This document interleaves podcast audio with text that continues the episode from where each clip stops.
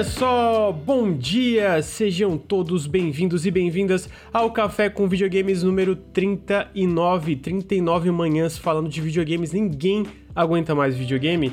Esse é o podcast das notícias quentinhas da indústria, assim como esse café que eu tô tomando, olha só, sempre vai ter esse trocadilho, eu nunca vou deixar vocês em paz. Então sejam todos bem-vindos e bem-vindas nessa manhã de segunda-feira, dia 17 de maio, uma semaninha de folga. Tirei uma semaninha de folga depois da live de 12 horas, uma semana sem café com videogames. Sei que vocês estavam morrendo de saudades, eu também estava morrendo de saudades, mentira, eu queria estar dormindo. E hoje eu tenho a honra de ter aqui comigo Felipe Mesquita. É, ele, é, ele, ele está no 99 Vidas, ele trabalha no 99 Vidas, mas melhor do quem melhor do que ele mesmo para se introduzir e falar do que, que ele faz na internet, por que, que ele é um homem tão lindo. Felipe, por favor, se introduza ao pessoal. Pô, primeiro, muito obrigado aí, pelo convite. Eu sou muito fã do, do conteúdo, principalmente de ensaio do Nautilus, é a parada que eu adoro consumir mesmo, então fiquei muito feliz quando você chamou para participar. E como você falou, eu faço parte tanto do 99 Vidas, que é um dos podcasts de videogame mais antigos aí do Brasil, né? Eu tô lá há mais ou menos um ano, é, junto com os meninos, e também já há cinco anos é, eu tô lá no Reloading, que é um podcast também sobre videogame, só que sobre mais o, o, assunto que a gente vai falar aqui hoje, que é sobre as notícias da indústria, que é mais a minha área, vamos dizer assim, é uma parada que eu sou mais. É, eu, eu gosto muito eu, eu gosto muito do, do teu Twitter, que tu sempre é, posta as notícias é, meio que. Eu gosto muito de acompanhar, por exemplo, às vezes negócio de relatório fiscal e tal, que sai notícia dentro de relatório fiscal, né? Eu, eu sempre vejo tu postando e comentando e tal, às vezes eu fico tipo assim, ó, esse cara aqui, ele ia ser bom pro café com videogame, eu quero chamar ele pro café com videogame. Então, essa aí, é a minha... fiquei feliz que tu aceitou também o, o, o convite. Ah, essa, essa parada que você falou é muito a minha droga mesmo, eu sou o noinha que fica lendo aqueles relatórios chatos inteiros, assim, e tentando achar qualquer coisa que tiver de notícia em cima. Então eu fiquei feliz que você me chamou, porque exatamente que a semana teve muita coisa disso, né? A gente tá nessa época de, de releases fiscais, então já tem uhum. muito papo pra bater sobre isso aí. É, é verdade. E eu fico muito feliz que você aceitou. Obrigado pelo, pelos elogios. A, a gente que só fala bem. Inclusive, tu falou de ensaio. Faz um tempo que a gente não consegue lançar um ensaio no canal, mas é uma coisa que a gente tá trabalhando para voltar, porque é uma coisa que eu sinto muita falta de fazer. Eu até tava falando pro pessoal, a gente fez uma live de 12 horas. Que, eu, que foi, a gente, eu tirei uma folga do café, né? Fiquei uma semana sem fazer, porque a gente fez uma live de 12 horas. E eu comentei com o pessoal na live, tipo, que eu ia focar mais no podcast, em umas lives fixas. E fora isso, eu ia focar mais no YouTube, porque eu tô com saudade de fazer ensaio, etc. Que é uma coisa. É um tipo de conteúdo que eu acho muito legal no YouTube, que mais dá muito muito Trabalho. trampo às vezes e tal, Zé. E aí, quando tem live, um monte de coisas não dá tempo. É... Estou aqui também com é, já, já, já é fixo praticamente, né? Tá. Arroz de festa. Todo, todo, todo episódio já é o meu co-host, eu vou chamar do meu co-host aqui. O Luir, Luir, quer se introduzir pro pessoal, dar um bom dia aí? Queria dar um grande bom dia a todo mundo, agradecer quem participou daquela live e assistiu o RPG, ou mesmo quem não assistiu. Quem viu a live com o CG aí, eu contando muita bobagem, mas essa a gente deixa de lado. Queria mandar um salve pra Rabbit Heart, que é fã do Nautilus aí. Ela que fez essa arte que eu, que eu coloquei de imagem aí. Sigam ela no Twitter. Ela manda muito, como vocês podem ver. Manda demais. E tamo junto aí, tamo de volta. Né? Teve uma semaninha de folga, mas caralho, 39 isso. Puta merda. 39, não É muito mais. tempo. Não, não, aguento mais, mano. É muito, muita notícia de videogame. Aí tu pensa, putz, essa, notícia, essa semana tá devagar de notícia. Aí eu começo a olhar e fico assim, não tava tão devagar não, hein? Caramba, tem muita coisa pra comentar. Nunca é. tá, nunca tá, na real. Eu queria falar também que eu dormi menos do que eu podia ontem, mas foi por um bom motivo, porque o Unbeatable, que tá com a demo de graça no Steam, é bom demais, gente. Quem gosta de jogo de de ritmo ou tá aberto a gostar, joguem que tá, tá muito bom. É, é, é um jogão mesmo. Inclusive a gente vai falar sobre ele, tá na pauta, é, que a gente vai falar porque... É, sobre Kickstarter e tal, ele teve um Kickstarter de sucesso, a gente vai comentar um pouco depois sobre o Unbeatable Sucesso e aí a gente fala dele. Mas agora eu queria rapidamente agradecer aí todo mundo que tá na live. Muito obrigado aí, já quase 190 pessoas, a segunda-feira, às 9h40 da manhã. Ah, inclusive vou responder isso. Caleu Mota, os podcasts não estão mais saindo em áudio. Na verdade, a gente agora é, é, não tá mais com o editor de podcast. Então eles atrasaram um pouco. O Café com Videogames 38 vai sair no feed, o Periscópio também, o, os, os, dois Periscópios que faltam vão sair no feed. Só o Café com Videogames 37 não vai sair no feed, mas o 38 vai sair no feed, o de hoje vai sair no feed. Vai ser uma edição mais simples, é, não tão caprichada e redondinha como a gente quando a gente tinha editores. Ah, logo vocês vão entender por que, que a gente não, não tá com esses, é, com esses editores, né? A gente não tá mais é, vai, vai ter uma. Vai ficar mais claro o porquê da gente ter, infelizmente, não, não ter mais condição de pagar eles e tal. Mas é, por enquanto é isso. Eles vão sair no feed, vão voltar. Vai normalizar tudo, tudo certo essa semana. E aí, só que eles vão sair um, com uma, uma versão um pouco mais simples na edição. Talvez menos cortes, mais tipos, sabe? Tipo, tipo, tipo. Eu, eu não vou cortar todos os tipos, porque eu tenho que editar vídeo, etc. Então vão saindo no, no feed. Obrigado por perguntar isso, Kalel, porque eu tinha que falar e eu tinha até esquecido.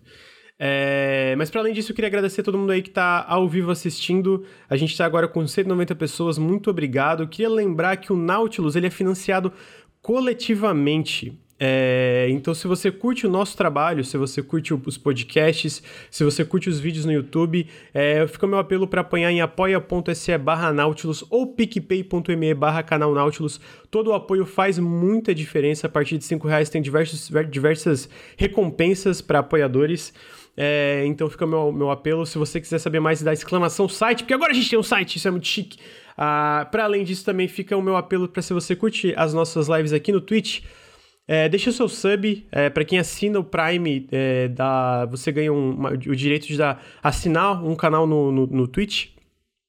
E esses subs estão fazendo uma diferença monetária muito, muito, muito grande pro Nautilus. Então todo sub ajuda muito. Então fica o meu apelo também, se você não pode apoiar no Apoia-se ou no PicPay, talvez deixar aqui uh, um sub no Twitch. Se não, só assistir, comentar e compartilhar o nosso conteúdo também ajuda demais. Então fica aqui o meu agradecimento. Queria agradecer dois apoiadores também que fazem o Nautilus uma realidade, o Álvaro Almeida e o Leonardo Tosato. Muito obrigado pelo apoio. Vocês fazem muita diferença para o Nautilus. É...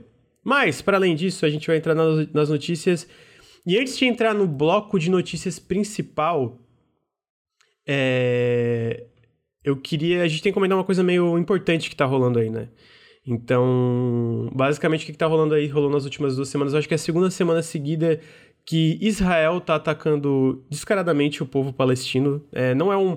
Não tem uns dois lados aqui, né? Como existe alguns veículos ou, ou, ou, ou enfim, vários é, personalidades ou presidente dos Estados Unidos falando que tem os dois lados, que é Israel se defendendo. Não tem. Quando tem um, um lado tem um exército e outro lado tem prédios é, de civis sendo derrubados por bombardeios, não existe os dois lados, né? Não existe os dois lados. Israel hoje, que Israel é um, é um estado genocida. O que eles estão fazendo é isso. Eles estão cometendo genocídio contra o povo palestino. E eu estou comentando sobre isso porque recentemente, infelizmente, eu não tenho links. É, eu, eu, eu, não tive o tempo de me preparar como eu devia, porque esse final de semana eu estava descansando e foi uma semana muito corrida para mim antes. Eu até estava comentando com o Felipe um pouquinho antes de entrar o Luir, que eu cheguei a ver algumas dessas notícias hoje de manhã.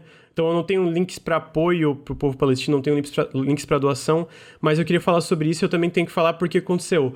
É, o IGN, o IGN americano, né, o IGN norte-americano é, do estadunidense e a Game Informer, eles tinham postado links para apoio é, em relação ao conflito para apoio do povo palestino, doações, etc., para ajudar crianças e, e quem está tá se ferindo nesse conflito, que é basicamente só o povo palestino, né?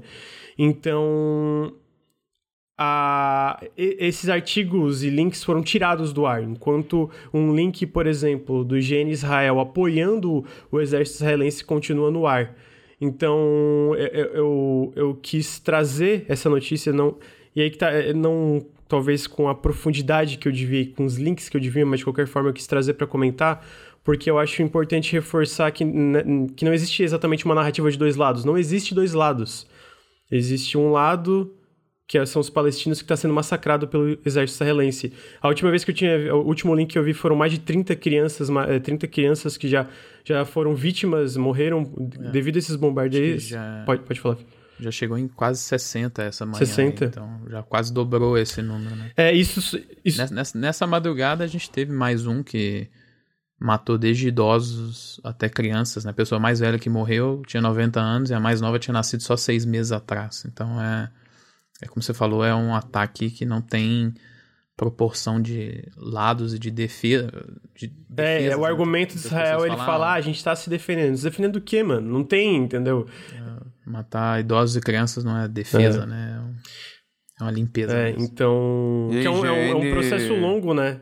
A IGN, é, a IGN emitiu uma nota mais cedo, totalmente cretina, falando sobre o porquê que eles tiraram e as preocupações deles, né? Obviamente um tweet em que ninguém pode responder, mas tá lá a É, nota deles. Eu, eu acho muito triste porque claramente a equipe editorial. Eles não têm essa a opinião dessa nota. Tipo, a equipe editorial, postou um tweet, inclusive com a bandeira da Palestina, falando, cara, aqui tá link, apoiem, tal, tal, tal, as vítimas da, tá, da, da Palestina. E obviamente veio de cima, muito de cima pra baixo, falando, cara, não, tira essa merda aí. E, e aí foi esse novo link com os dois lados, né? Ah, os dois lados, a, Pale- é, é, a Palestina e Israel se defendendo e tal, tal, tal. E é, eu, eu e aí, de novo, né? É, é, o tipo de independência que eu valorizo muito aqui no Nautilus. E não vai ter ninguém vindo de cima pra baixo falando, ah, não, vocês têm que tirar esse podcast do ar porque vocês criticaram Israel. Porra, pau no cu de Israel, entendeu? E não, não, não, não vai ter uma consequência de alguém vir em cima. Só se o Twitch banir a gente, né? E sabe o que, que é foda? É... Na comunidade de videogames tem um público que muitas vezes sente, fica muito acalorado com tópicos de censura, Uhum. né? De censura nos jogos e coisa do tipo. E esse tipo de publicação que foi removida e depois a nova que aconteceu é um claro, é, uma clara demonstração de censura Sim, editorial, né? exatamente. E aí ninguém fala nada, né? E, e não tá tendo, pelo menos não por enquanto, né? Tomara que é, tenha mais, mas não tá tendo tanto esse clamor igual se tem quando, sei lá, você muda a roupa de um personagem no jogo ou qualquer É. coisa. No fundo a gente Desse- sabe o porquê, forma. né?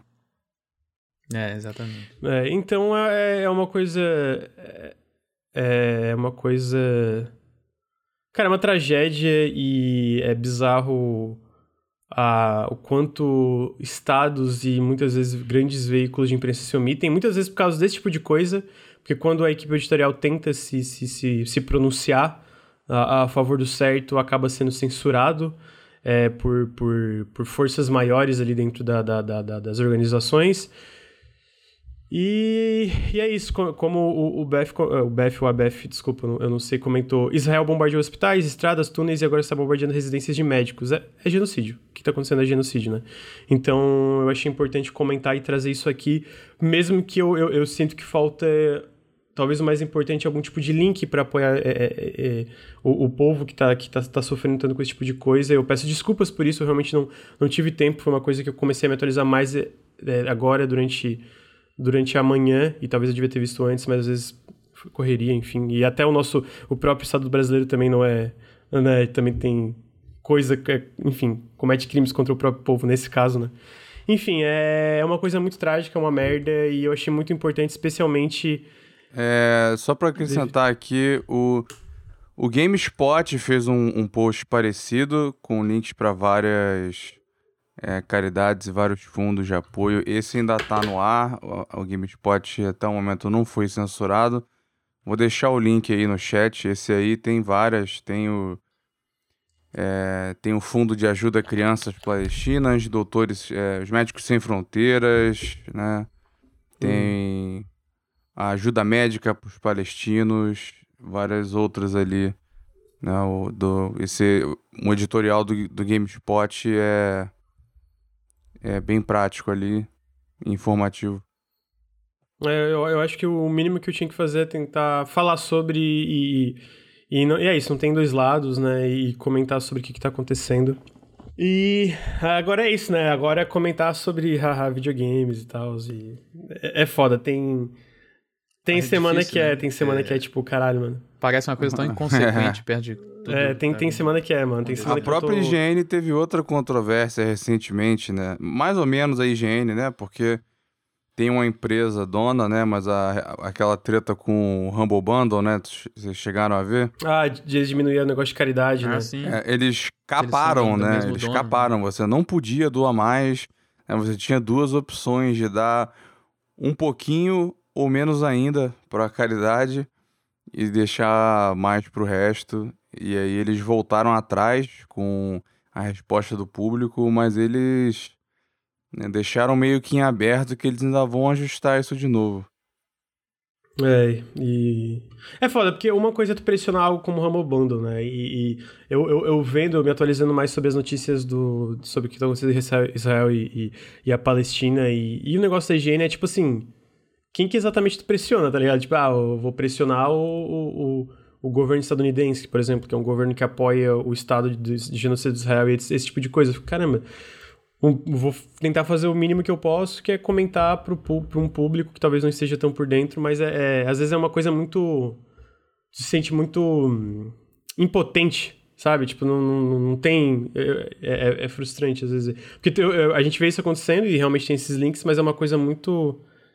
É frustrante ver esse tipo de crime acontecendo, esse tipo de. de é, é, pô, a gente tem hoje a, direitos, a Convenção dos Direitos Humanos, e, e isso é, tipo, contra todos os direitos humanos, contra tudo, sabe? Tipo, enfim, é, é, é horrível.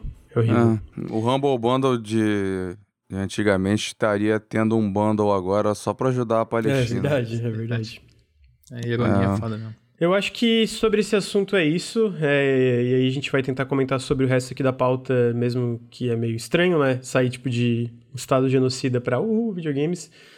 Bom, é, fora isso, a gente, essa semana, semana passada, na verdade, a gente teve duas semanas sem café com videogames, e dentro dessas notícias a gente teve o lançamento. Não foram duas sem? Não, na verdade foi uma, é. uma sem, desculpa. É, mas é que na verdade teve, tipo, na segunda é retrasada, uhum. então foram meio que duas semanas de, de notícias, né? Ah, então a gente teve aí agora o lançamento de um dos maiores lançamentos do ano, que foi o Resident Evil Village. Ele saiu faz o quê? Duas semanas? Isso. É, um e. Chegou, chegou a jogar o Resident Evil Village, Felipe? Não, eu tô com ele aqui, só que é, meu PlayStation 5 tá pra chegar essa semana, então eu tô esperando. Jogar o Resident Evil Village com Ray Tracing. É, exatamente. então tô esperando aí pra, pra poder começar. É, eu, eu, eu, joguei ele no Resident Evil, joguei ele, o Village no PS5. Eu tava torcendo ah, pra tu ganhar ele no Steam, que aí eu podia jogar também. No Steam. a gente recebeu no PS5, que foi a versão que o, o Nelson fez análise até, e eu zerei junto, né?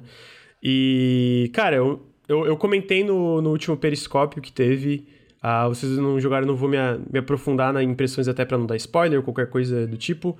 Mas para mim ele é tipo o segundo melhor jogo da franquia. Depois de que passou ali o período do hype, eu pensei, Agora assim, você tem que falar o primeiro. O primeiro é o, o, remake do Resident ah, Evil é? 2. E, é, e o terceiro eu, eu depende é do dia que tu eu era, acordo. Tu era um Às vezes super eu fã do Resident, Resident Evil 4. 4. Então, eu, então aí que tá. O, o terceiro lugar, eu, dependendo do dia que eu acordo, Resident Evil 4 ou, dependendo do dia que eu acordo, é o remake do Resident Evil 1. Cara. Depende é. do humor. Eu penso, hum, eu quero mais Resident Evil ação. Aí eu penso Resident Evil 4. Aí eu, eu gosto mais da, da, do negócio, tipo, puzzles, é, câmera fixa e aquela parada mais metódica e lenta do, do remake do 1. Aí vai no 1. Agora, o Village, gente. Eu falei assim, eu acho que o, o mais redondinho para mim em questão de level design, o backtracking, que é uma coisa muito é, inerente da série, né? Sempre teve esse backtracking, uhum. tu voltar e explorar de novo, é, de formas diferentes ambientes que tu já visitou. É, é muito. É, é, o mais redondinho no 2, mas sabe aquele equilíbrio de, do Resident Evil de ter ação e ter coisa escrachada e ter puzzle e ter terror? Eu acho que o Village é o que mais acerta para mim nisso. Então, tipo, eu fiquei muito surpreso. E aí a notícia é que o jogo é, bateu recordes da franquia no Steam, que ele bateu com mais de 100 mil jogadores jogando simultaneamente. O recorde anterior era 77 mil com Resident Evil 2 Remake. E ele já vendeu 3 milhões de cópias globalmente. Foi o último número que a gente teve da Capcom. Acho que é shipped, né? Que basicamente Isso. não vendeu para consumidor, mas é, eu, eu imagino e que a grande logo, vai, logo vai vender. digital, principalmente agora, né? Então tá muito próximo do número vendido mesmo. Foi interessante também é, que... A empresa muda tanto Oi? também. Não, pra empresa não muda é, tanto assim. É, e vai, um, vai vender. Só se você fizer um overshipping, que é. você corre o risco de ter que se resolver depois. Mas foi interessante que é. no, no, nos mais vendidos, né, do, do Steam, o bundle do 8 com o 7 ficou logo abaixo dele, né? Vendeu muito também o 7 na, na onda do, do 8. Sim. Uhum. É, o que a gente tava falando um pouquinho antes de entrar, né? A gente queima um pouquinho a pauta que os jogos da Capcom, especialmente Resident Evil, na verdade todos, mas eu, eu sinto que Resident Evil é, tem também uma, uma, uma, uma, força nisso que eles vendem por muito, muito tempo, tempo, basicamente, né? Então, tipo assim, a gente comentou o Resident Evil 7, ele saiu. Ah, eu não vou lembrar o ano. Eu vou chutar que é, foi em. 2017, janeiro de 2017. Obrigado, Felipe. É 2017. E, tipo assim, ele vendeu, obviamente, o, o, ano mais forte em vendas dele foi o primeiro ano, né? O ano do lançamento. Mas, basicamente, no mínimo, todo o ano subsequente do lançamento, ele vendeu um milhão de cópias sempre. Eu acho que tu tinha me dito, Felipe, que ele vendeu o último número que a gente tem é 9 milhões, né? Isso, o último uhum. carregamento, 9 milhões. Que é um. Cara, é, é um dos Resident Evil que mais vendeu, basicamente. Sim. Então, tipo assim, eu lembro até na época um, teve uma discussão, um burburinho sobre, cara, não tá vendendo tanto, Resident Evil primeira pessoa, né? Flop, não funcionou, pá, pá. né? É, não funcionou. E a gente sabe que isso não é verdade é, agora, né? Só no último trimestre da Capcom ele vendeu 450 mil cópias, Resident Evil 7. É, tem... É bastante. E é assim, é, e são jogos que estão sendo monetizados até de outras formas, né? Ele teve no Game Pass, ele teve, ele tá na PlayStation Plus Collection lá, então não só as pernas, né, mas ele passou até por outras formas de monetização, então é legal ver que nos últimos anos Principalmente você pensar como a Capcom estava no final da última geração, né? Tinha uma dúvida muito grande em cima dela, tinha muita gente querendo especular sobre ela ser vendida ou não, coisa do tipo. Mas ela, durante a última geração aí, PlayStation 4 e Xbox One, ela conseguiu meio que focar no que ela sempre fez, né? Ela não fez nada de muito diferente, ela não foi para os lados, às vezes, que a indústria se move de muito free-to-play, muitos jogos com é, foco de monetização interna via microtransação. Ela fez jogos parecidos no modelo que ela sempre fez, né? E deu super certo. E, é, e como a gente falou, ela tem essas pernas todo ano aí, com vários jogos. Durante esse tempo ela lançou o jogo mais bem sucedido da história dela, que é o Monster Hunter World. Pois é. Jogo de 17 milhões de cópias. Cara, 17 milhões de cópias é muita coisa, é velho. Antes do Resident Evil 7 ali, tipo em 2016, 2015, é, nem faz tanto tempo assim, você tinha muita preocupação com a Capcom, várias matérias falando do estado deles, né? Gente com expectativa ruim pro Resident Evil 7, duvidando, né? Por causa da, da guinada que ele teve. E aí depois veio Resident Evil 7 muito bem, veio Monster Hunter World, que é um absurdo.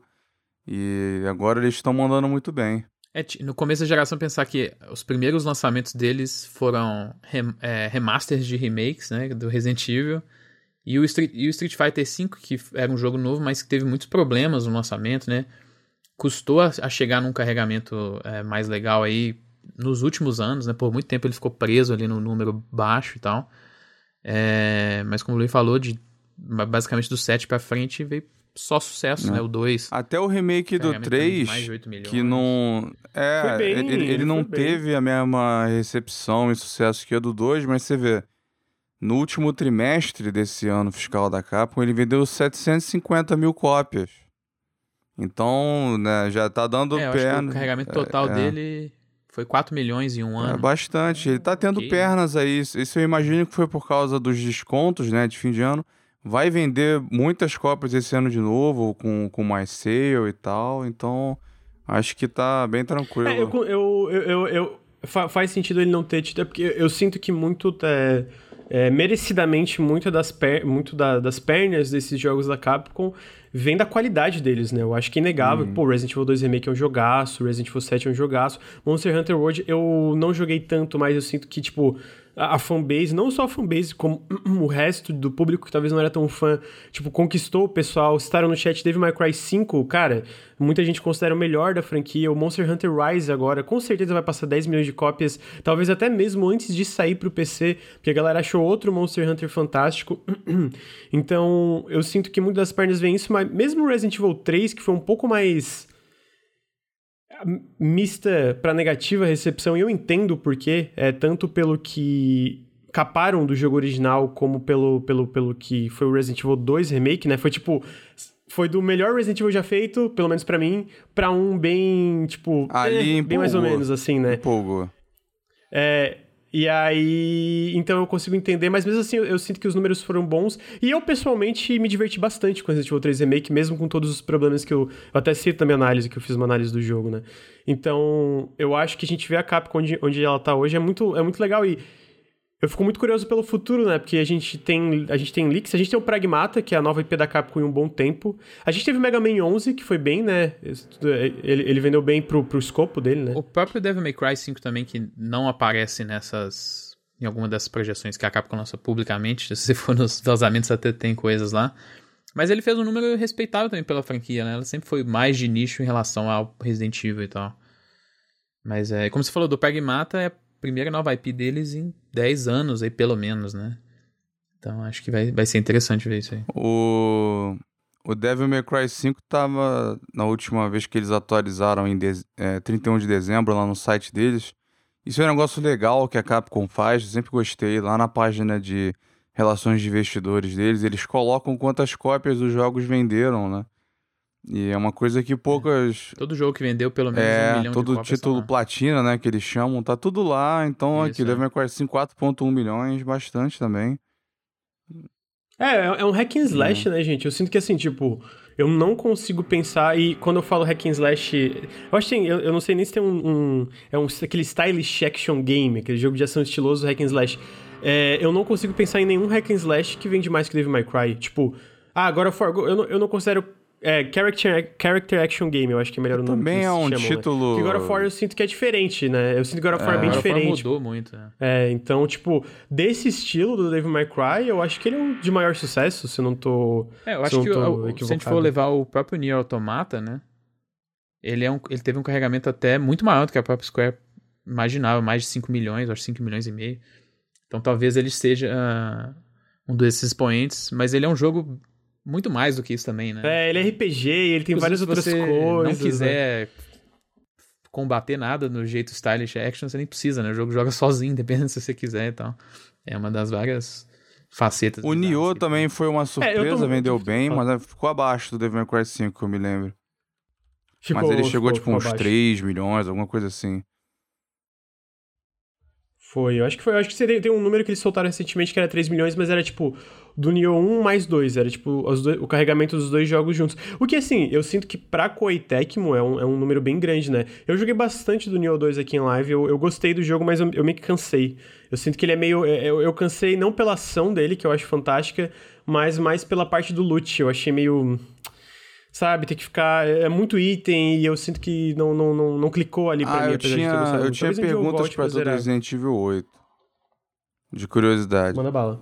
É, a Capcom falou, pelo menos eu vi essa manchete, né? Não sei se estava é, um pouco mal direcionado, mas dizendo que eles é, diminuíram um pouco a, a tensão e o horror, né? Os sustos em relação ao set. Foi isso mesmo? Não, eu sinto que o Resident Evil Village, inclusive, é, tá entre os mais assustadores da franquia. E em questão de tensão, a tensão até dentro da ação do Resident Evil, aquela tensão de estar vindo os bichos e ficar, será que eu vou morrer agora?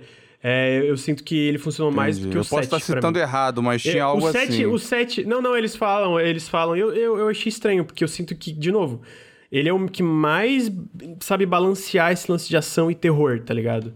Então, eu, eu, eu, eu, discordo é, dessa, dessa constatação da Capcom. Tipo, talvez tenha sido um objetivo É, é interno, mas eu acho que também, balancear né? muito Sei bem, lá, sabe? eu acho que... Porque assim, Uhum. pra quem tá fazendo, nunca vai ser tão assustador, né? Porque você tá... É como se fosse um... É. uma apresentação em que você difícil tá vendo atrás da cortina, né? Você tá vendo por trás do, da cortina do teatro, você vê tudo ali atrás.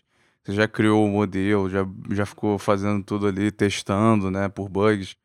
É diferente. Então, é difícil pra eles julgarem. Eu não. Tipo.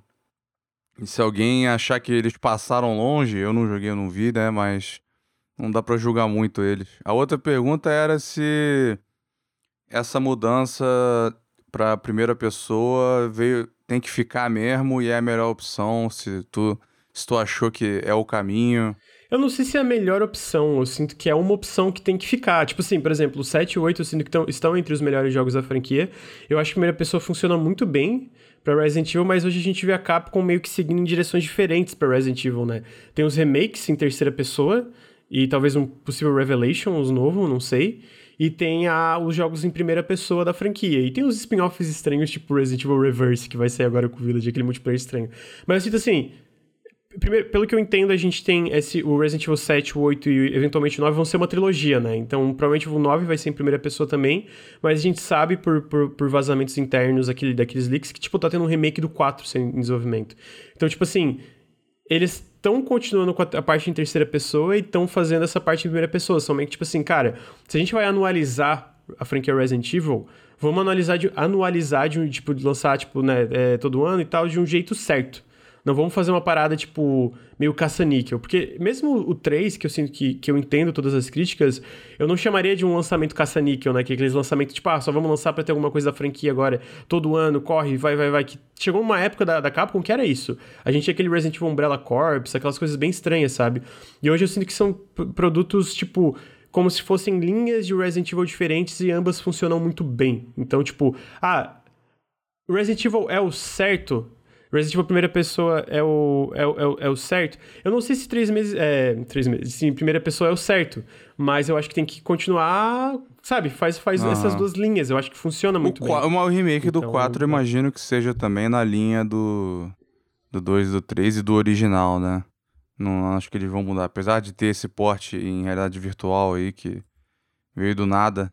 Tinha também um tal de. Não tinha no Leak um Resident Evil Rank no, o negócio lá daquele personagem? Não, eu não lembro. É, talvez, é, porque tem um monte de é. nome, né? Então eu não sei qual desse é. Tinha, tinha algo assim. A, a galera no chat é... falou: cadê Dragon's Dogma 2? Espero que tenha, não sei o quê. Gente, tá vindo, tenham fé. Até agora tudo do leak era verdade e o Dragon's Dogma 2 estava lá, então. só é, esperar. Felipe, tu tem, tem uma opinião sobre esse lance do Resident Evil em primeira pessoa versus terceira? Porque eu, eu, acho que tu jogou fora o Village, tu jogou o 7, né? Sim, o 7 e o 2. Eu gosto muito dos dois. Eu não sou um cara tão de Resident Evil pra você pensar nos clássicos assim. E eu gosto muito dos novos. O 2, eu acho que, por exemplo, a parte lá da delegacia é um dos melhores. Dois remake, no caso, né? Um dos melhores ambientes, assim, questão de game design da história dos videogames. É uma parada absurda. Acho que ele cai bem depois, é, no esgoto, no laboratório, mas aquela parte é impressionante. E o 7 eu achei uma mistura muito boa das influências mais novas de jogos de terror, né?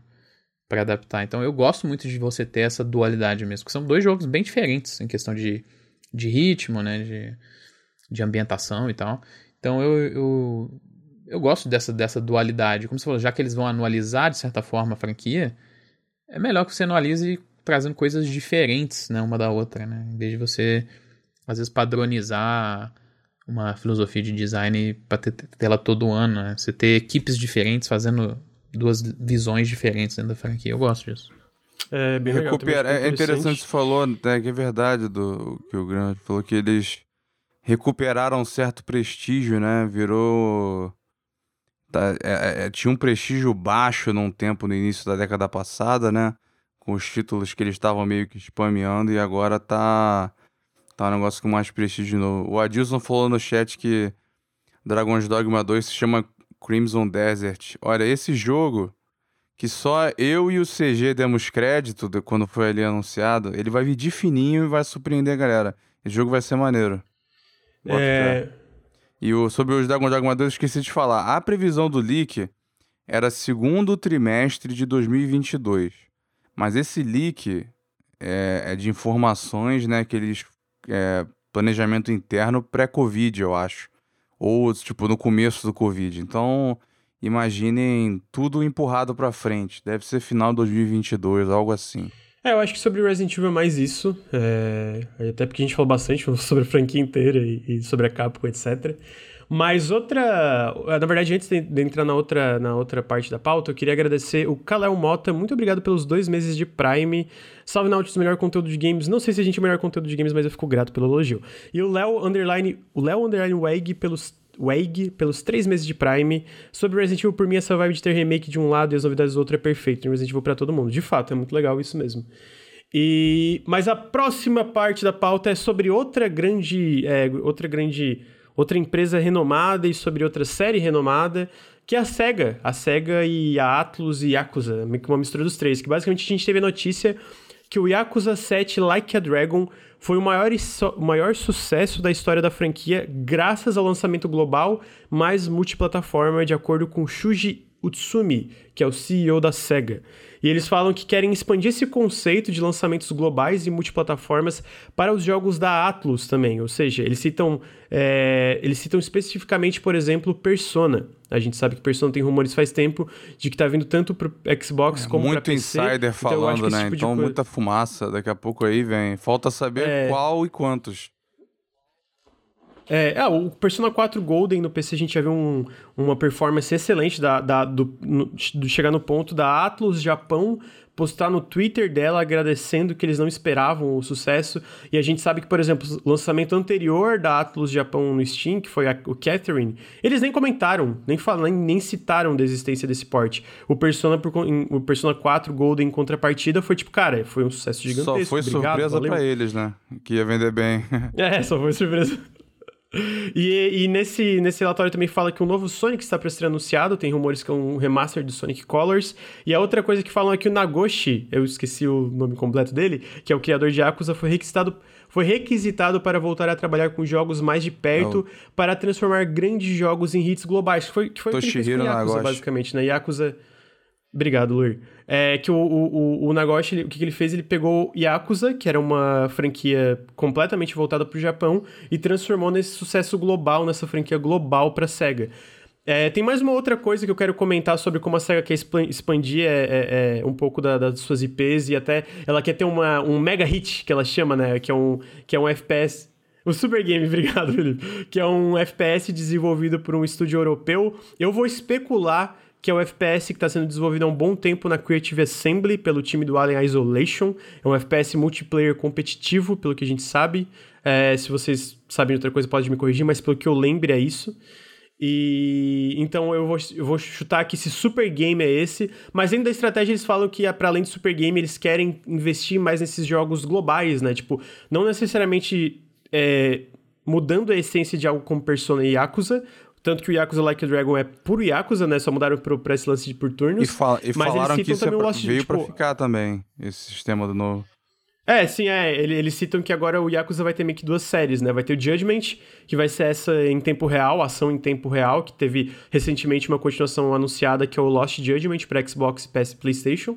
E a, só que a série principal do Yakuza não, vai continuar pra, por turnos, a combate por turnos, né?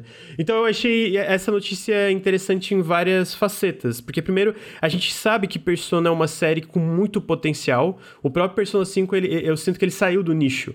Ele vendeu é, mais de 3, 4 milhões de cópias de cabeça, eu posso estar enganado nesse número, mas foi um número, ele meio que saiu desse nicho com o lançamento do Persona 5 barra Persona 5 Royal. E a gente vê o Persona 4 Golden é, especulando números pelo, pelo número de reviews no Steam e outras coisas, chegando a perto de passar de um milhão de cópias no PC, um porte tardio, muito tardio, a gente sabe que o Persona 4 saiu faz muito tempo, né? Então, o potencial que um Persona multiplataforma global no lançamento tem, global que eu digo não ter esse, esse atraso da versão é, japonesa para a versão com dublagens e legenda em inglês, é muito grande, né? Então faz sentido a, a SEGA olhar para Yakuza ver, cara, Yakuza deu muito certo a gente fazendo isso, vamos fazer isso com, com Persona, com esse tipo de coisa. A a gente sabe que a Atlus é meio receosa com esse tipo de coisa, mas eu imagino também que ela vendo o sucesso do Persona 4 no PC, é, ela meio que, tipo, meio que amoleceu, sabe? Tanto que o próprio Shin Megami Tensei, o Nocturne HD, tá saindo para PC e para Switch, né? Já é um lançamento mais expansivo, sai para PS4, Switch e PC. Então eu sinto que faz muito sentido pro, pro, pro potencial de vendas e pro potencial de expandir Persona e talvez a, a próxima nova IP da Atlus para um público muito maior, né? Então citaram aqui, mas será que Judgment vai permanecer exclusivo de PlayStation? O próximo já não é, ele é para PlayStation e Xbox, é lançamento global para esses dois, ele não é para PC. O primeiro lançamento multiplataforma e, e global da do RGG Studio lá, né, que é o estúdio da Yakuza, porque o Like a Dragon, ele no ocidente ele foi lançado junto, né, tanto para Xbox quanto para PlayStation mas ele já tinha saído para PlayStation no Japão em janeiro, né? Então, o Lost Judgment vai ser o primeiro lançamento multiplataforma e global da RGG Studio, que é, como você falou, bem diferente do que a gente também tinha, estava falando de começo da geração com a Capcom. É, nesse caso era a mesma coisa, né? Yakuza não vinha mais para o ocidente, teve que ter primeiro uma, um, um empurrão e, incentivo financeiro mesmo da Sony no começo, né? Até o próprio Yakuza 5, que era de PlayStation 3, veio muito tardio para a plataforma. Já veio em 2015, né, para a plataforma. Eu acho que até a Sony botou até na PlayStation Plus, que deve ter sido uns requisitos aí da, da, da SEGA localizar o jogo. E aí depois começou a vir Yakuza Zero, Kiwami, localizado para cá, né, com muita dessa força.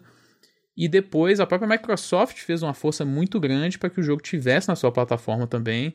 E também trazendo todos os Yakuza é, que tinham sido localizados para PlayStation direto para o Game Pass, né? Então também com certeza é outro incentivo financeiro que ela teve que fazer para para SEGA aceitar fazer esse tipo de porte. Né? E agora ela percebeu que deu certo, né? Com, com essas vendas, principalmente do Like a Dragon aí no Ocidente. E é legal, cara, mas é, é, teve que ter tipo, muito incentivo das, das plataformas, né? Tanto Sony no começo, depois a Microsoft depois para que ele viesse e, e agora acho que ele tem muita chance de continuar expandindo esse é, sucesso. eu acho que foi ver, né, ver esse sucesso, eles olharam, cara, não faz sentido a gente não tentar isso para é. futuros lançamentos, visto que, beleza, a gente teve essa ajuda, né, que nem tu citou, eu acho interessante que lá atrás quem meio que financiou a localização do, dos Yakuzas foi a, a, Sony, né? E aí depois meio que virou, né? Com Like a Dragon, foi tipo, a gente... Eu lembro que o, o nome dele é o... É, eu não sei pronunciar, é In, Inrankan, ele é um editor Sim. de um editor da Funbyte Media de, de news, né, news editor, e ele trabalhava na, eh, na Game Informer anteriormente, e ele cita que tipo uma das razões da, dessa é, exclusividade temporária do Series XS no ocidente é, Estados Unidos, etc., pro Yakuza Like a Dragon, é porque a, a Microsoft ajudou com a localização, né? Não, não se sabe exatamente como, mas talvez seja com parte de financiamento, ou com recursos, ou existem várias formas que tu pode negociar um, um tipo de exclusividade ou, ou, ajudar na localização. Então é engraçado ver como as duas, como tu falou, né? As duas é, empresas meio que deram esse empurrão pro Yakuza para chegar agora no Lost Judgment. O, é, é o primeiro jogo da RGG vindo, não, cara, a gente vai lançar global, inglês, tudo, tudo simultâneo, porque a gente viu que dá resultado, né, em expandir a franquia, expandir a... a porque os jogos são bons, sabe? Tipo, eu, eu confesso aqui que eu não zerei nenhum Yakuza, mas eu, eu joguei até que bastante do Yakuza Zero, Cara, é um jogo muito legal. É um é jogo muito, muito legal. legal. E, tipo, beleza, tu pode argumentar que não tu, né? No caso geral. A pessoa pode aumentar, pô, mas é, ele é um. Eu digo mais, talvez, a, a lógica da SEGA interna. Ele é um jogo muito japonês, né? Tipo. Só que, cara, a verdade é que a galera curte esse tipo de coisa. Seja não, não só. É, a, a, galera curte consumir outras culturas, né? Ainda mais quando é uma parada bem feita e meio que, tipo, introduz de uma forma interessante outras culturas, como é a Yakuza, né? Então. Eu sinto que é uma coisa é, é, é uma coisa que era é natural. E Persona é isso também. Persona, tipo, com Persona lançamento no, no PC e, e, e, talvez eventualmente outras plataformas. Existem rumores da, de Persona vir pro Game Pass e faz sentido, né, pra introduzir a franquia em outra plataforma, sei lá, vir o, o Persona 5 ou, sei lá, o 4, qualquer coisa no Game Pass e lança, o lançamento do 5 normal. É, vários desses jogos é, japoneses que chegaram depois ao Xbox, a maioria veio direto no Game Pass. É, né? o Dragon Quest, né? Kingdom Hearts inteira, Dragon é. Quest. É, os Yakuza, né? Saiu tem pouco tempo. No, nesse ano, até o 3, o 4 e o 5, né? Teve até o lance estranho dos portes diferentes, né? Para o Windows Store. Então parece que a Microsoft está se envolvendo, Sim, é. além de simplesmente pagar, né? Talvez é, financiando ou talvez como parte do acordo pedindo algumas alterações no porte e tal. Mas é, é muito bom ver, cara, a, a SEGA indo melhor, tendo uma grande franquia. Eles também, no, no relatório fiscal deles, comentaram sobre trabalhar com todas as IPs globais deles, né? Antigas e uh, inativas, né? Tem uns lá que eles falam de chegar com três abordagens, né? De remaster, remake e reboot. E aí eles citam exemplos das que estão ativas e das antigas, e lá nas antigas, né, já, ele fala de Panzer Dragoon, que teve um remake, que eu recomendo muito, né? Mais com, assim, avisando que o jogo é curto e tal. Eu falei, eu falei bastante dele no, num periscópio recente. É, é, o, já anunciaram também pelo mesmo estúdio lá da Forever Entertainment um remake de House of the Dead. Vai ter um novo Virtua Fighter. É, eles tem lá listado também Crazy Taxi, Jet Set Radio, é, Reg, Knight, o Streets of Rage, que foi outro que teve uma sequência que deu sucesso. Né? Então é, é, questão de tempo até ter mais e, e de repente um, um, novo Shinobi, coisas assim, eles estão. É porque a SEGA, né, diferente da Capcom e da Square, apesar de eles estarem melhorando e estarem né, numa crescente, eles não têm tantos recursos assim. E é uma empresa que tomou um prejuízo muito grande com o Covid. Ele, acho que eles perderam 200 ou 300 milhões de dólares nesse ano fiscal, graças ao que eles perderam com no mercado de pachinko e eles também tinham investido uma grana alta em resorts no Japão, esperando né, um movimento com a Olimpíada e tal. Então eles perderam uma grana com isso. Mas eles fizeram um bom dinheiro com o filme do Sonic, que teve ano passado, e com o sucesso dos jogos. É, essa é a divisão que está que tá indo, só indo cada vez melhor. Então, ter Yakuza com o status que tem agora, né? Eu lembro que lá eu joguei lá, jogando lá os primeiros, era cruzar os dedos para ver se algo era localizado ou não. Inclusive tem dois, né, tem que não nunca foram, o do Japão feudal e o de zumbis, né? E era aquela esperança via, tava ia vir o 3 e 4 e tal, se ia vir inglês ou não, era, era considerado como o Grande falou, um negócio muito japonês mas, na verdade, o público tá mais do que afim de experimentar isso, jogar isso. E também exemplificado, eu acho, pelo sucesso do Ghost of Tsushima, né? É um outro que explora muito a cultura, tem uma identidade dele forte, apesar do estúdio que fez, né, não ser. Então tem não tem mais por que eles terem essa preocupação. E então. É, eu, eu, eu, eu, sinto que esse lance é tipo. É só ver também outras IPs antigas, né? Tipo, citaram no chat Streets of Rage, que foi um baita sucesso. Sobre cultura, pô, ver o Total War, Total War Three Kingdoms, que é baseado no, nos romances dos Três Reinos da, é, da, da, na China, né? Então, tipo. Eu sinto que a SEGA tá muito bem posicionada, pelo menos na parte de jogos, né? Tudo bem que tem essa parte da, da, da SEGA Semi, né? Essa divisão da. Você mencionou até do Total War, que é a SEGA da Europa, né? Uhum. Ela vem é, no sucesso. Essa tá, bem, essa tá bem tranquila e muito bem, faz tempo, mandando bem. Essa realmente foi um. Foco muito em cima de jogos ah, para PC, né? Então sim. eles meio que dominam várias áreas de, de jogos mais focados para PC, assim, de é, FPS e coisas do tipo. Futebol Manager, Total também, War, tem, tem, a, tem a Relic em parceria e com a Microsoft fazendo Amplitude um também, 4. Né, que tá a Amplitude agora que tá, vai lançar aquele Humankind. Humankind e aquele Endless Dungeon. Então, tipo assim, é, Two Point Hospital, que foi um baita, tipo assim, dentro do contexto do tamanho da equipe do pessoal, tipo, foi um baita sucesso. Então, tipo, é, é eu, eu, é eu, sinto que a SEGA tá muito bem posicionada, ela recebeu um investimento pouco tempo da Nexon, se eu não me engano, que o argumento da Nexon para investir foi tipo, cara, a gente sente que essas empresas, dela investiu na Namco, na SEGA e outras, elas são subvalorizadas no mercado porque não é fácil tu, tu, tu gerenciar IPs e fazer elas crescerem da forma que a SEGA fez, né? E é verdade, seja Yakuza, seja Persona, seja Total War, seja Football Manager, ela tem essas IPs, Sonic, mesmo com todos os tropeços, sabe? Sonic, tipo, ela tem essas IPs é, muito fortes. É, né? essa, essa é a parte que eles têm mais dificuldade, ironicamente, é com o Sonic. Mas tem boatos, né, de um Sonic maior aí, mais ambicioso, tá sendo feito há um tempo. De repente agora dá vem um grande acerto, né? Eu não tenho tantas esperanças assim, mas pelo menos pelo restante da Sega, porra, se eles fizerem, né, um Shinobi novo, um Phantasy Star mais estilo clássico, portando mais mais persona, pô, já tá, já tá excelente. É, você estava falando sobre Dragon Quest, né? Sobre a, a gente estava falando, na verdade, sobre esses jogos com, com um apelo mais global.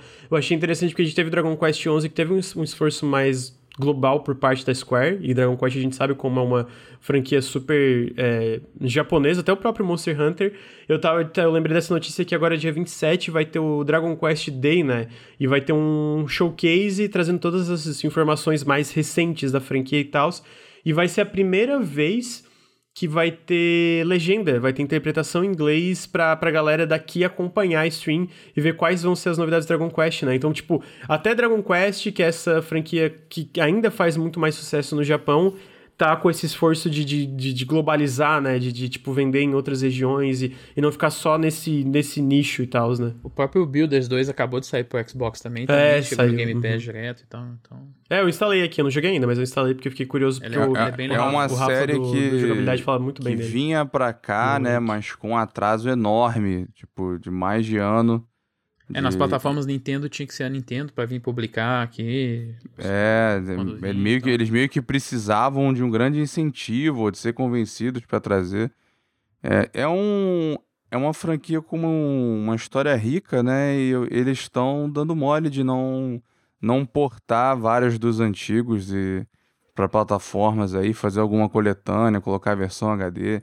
Tipo Dragon Quest 8, 7, o HD, inclusive os mais antigos que isso também né? Dá, dá para aproveitar bastante. Pode ser algo, espero que seja algo desse dia do Dragon Test, pelo, pelo menos um ou outro aí, eles aproveitando para Uhum. portar.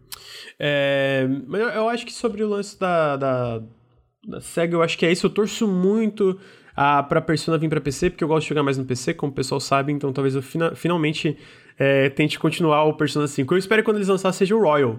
Não seja tipo aquele tipo Catherine, que eu acho que eles lançaram o Classic pra PC e não o, o- aquela versão nova e tal, né? Então, tô curioso, tô curioso pra ver. Eu, eu, eu sinto que a gente, nos próximos meses, com a E3 vindo aí, etc., a gente vai ver mais, talvez, tipo, de- desses, dessas notícias de Persona vindo pra outras plataformas. Setembro tem, o, tem aquele concerto de, de Persona, Shin Megami, eu não sei, que talvez tenha esse tipo de notícias que às vezes tem. Então, tô bem curioso pra ver o futuro da SEGA, basicamente, né? Então, tô curioso pra ver como isso vai evoluir. E eu sinto que tem muita coisa legal vindo aí, porque recentemente até teve notícias, teve vídeo gameplay do Total Warhammer 3, e cara, tá fantástico. Eu não tive a oportunidade de jogar o Total Warhammer 2 ainda, mas um eu joguei muito, foi um dos meus jogos preferidos de 2016, se não me engano, que ele saiu. Então eu tô bem curioso pra ver o, o futuro da SEGA e como ela vai evoluir essas estratégias globais e etc. A próxima notícia também é sobre uma empresa.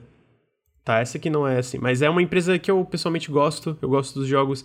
Pra quem não conhece, é a Image and Form. É, eu acho que talvez vocês conheçam, talvez não pelo nome, mas vocês conhecem SteamWorld, SteamWorld Dig, SteamWorld Quest, SteamWorld Heist. Eles têm essa franquia do SteamWorld que é bem legal.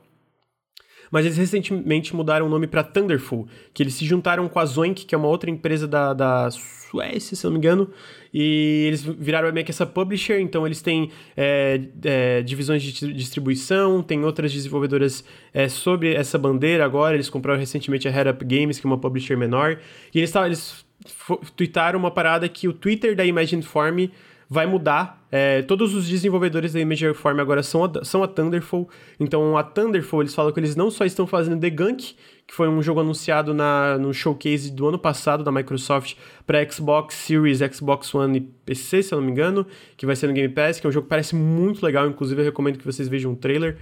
É, então teve esse The Gunk, mas também eles confirmaram que eles estão fazendo vários novos, vários, eles falam é, tipo plural, vários novos SteamWorld. E que aquela conta da Image Inform vai focar nesses SteamWords e os jogos da Thunderful. Então, pessoalmente, estou bem curioso. E eu queria saber mais a opção geral. Eu não sei se vocês chegaram, vocês dois chegaram a jogar algum SteamWorld, seja o Dig ou o Heist ou qualquer coisa, se vocês têm alguma expectativa em relação ao futuro. Pessoalmente, eu gostaria de um SteamWorld Dig 3, porque o 2 é fantástico. Eu amo o SteamWorld Dig, cara. Tanto o primeiro principalmente o segundo. É... é uma das melhores sequências de videogame que eu já joguei, porque o tanto que ele ficou melhor ainda que o primeiro era. Foi absurdo, assim. Eu gosto muito da galera da, da Image Inform, da, da Thunderful no geral, da Zoink.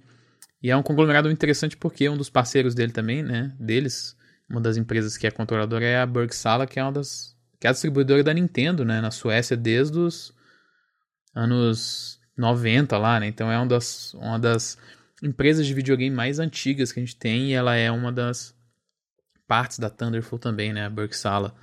Então, assim, é um, é um grupo de pessoas que eu, que eu curto demais. Então, eu, e os jogos também, então eu fico muito feliz de primeiro saber que eles vão continuar com o SteamWorld e que aparentemente eles estão indo muito bem, assim, continuam crescendo cada vez mais, cada vez mais projetos.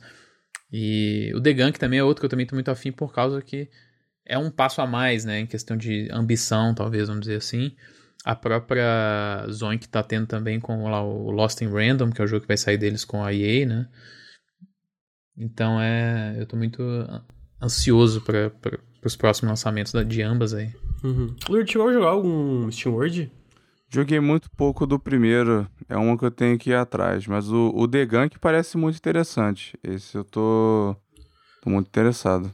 É, Inclusive, o... acho que teve. É, vazou no, no, no né, nos documentos do processo da, da Epic, Epic com que a o The Apple. Gunk é exclusivo forever, né, para Xbox. É, exclusivo perpétuo. Então Sim. a Microsoft colocou uma grana aí nisso, estão apostando bastante. É porque, o, a, cara, a galera da Imagine Form, eles são muito bons, de verdade. Tipo assim, eles são bons é, em consistência e qualidade. Na verdade, eu não gostei tanto do Quest, o Steam World Quest, eu achei um pouco repetitivo. Esse, esse que... é aquele meio RPG com carta, é, é, não é? Com carta. Esse, mas... esse, não, esse não é bom? É, então, mas não é nem pelo lance de carta, né? Porque eu já falei que em live, ah, eu não gosto de jogo de carta, mas daí saíram jogos de carta que eu gostei, então eu vou ficar quieto e não vou criticar a parte de carta. Eu só achei ele muito repetitivo mesmo. É uma opinião que o Bruno, inclusive, tem também. Ele jogou o jogo e sentiu que é bem repetitivo, então eu acabei cansando um pouco dele. Mas eu sinto que mesmo ele é, é, é, é, muito redondinho, sabe? Tipo, é muito polido. Todos os jogos em Imagine Form são muito polidos. E eu acho que tu pega. O, o, o Steam World Dig 1 já é muito legal. O Dig 2, cara, ele é um. É porque o primeiro. Ele tem uma pegada de direção procedural, né? Já o 2 é tudo feito à mão, tudo. Cara, e ele é um Metroidvania fantástico. Citaram a trilha sonora dele no chat. A, a música que toca na cidade, no hub do jogo, é muito boa. É muito, muito, muito boa. Então, tipo assim, eu lembro quando eu zerei o Steam World Dig 2, eu falei, cara, isso aqui é fantástico, mano. Os caras são muito bons. E quando eu vi esse anúncio de Gank, né, eu, eu fiquei, cara, é, como o Felipe falou, é meio que um próximo passo para eles, né, no sentido de.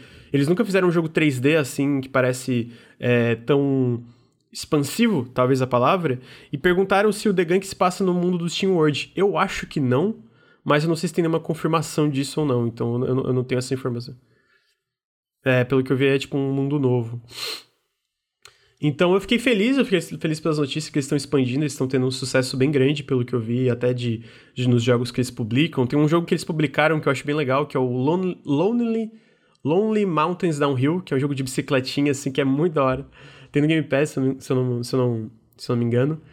Então eu fiquei feliz com a notícia, porque eu acho que é esse tipo de desenvolvedora pequena barra média que tá tendo cada vez mais sucesso, sabe? Tá crescendo de uma forma que não parece ser aquela forma explosiva, parece ser aquela forma, não, vamos fazer aqui, vamos. De forma inteligente, digamos assim, sabe?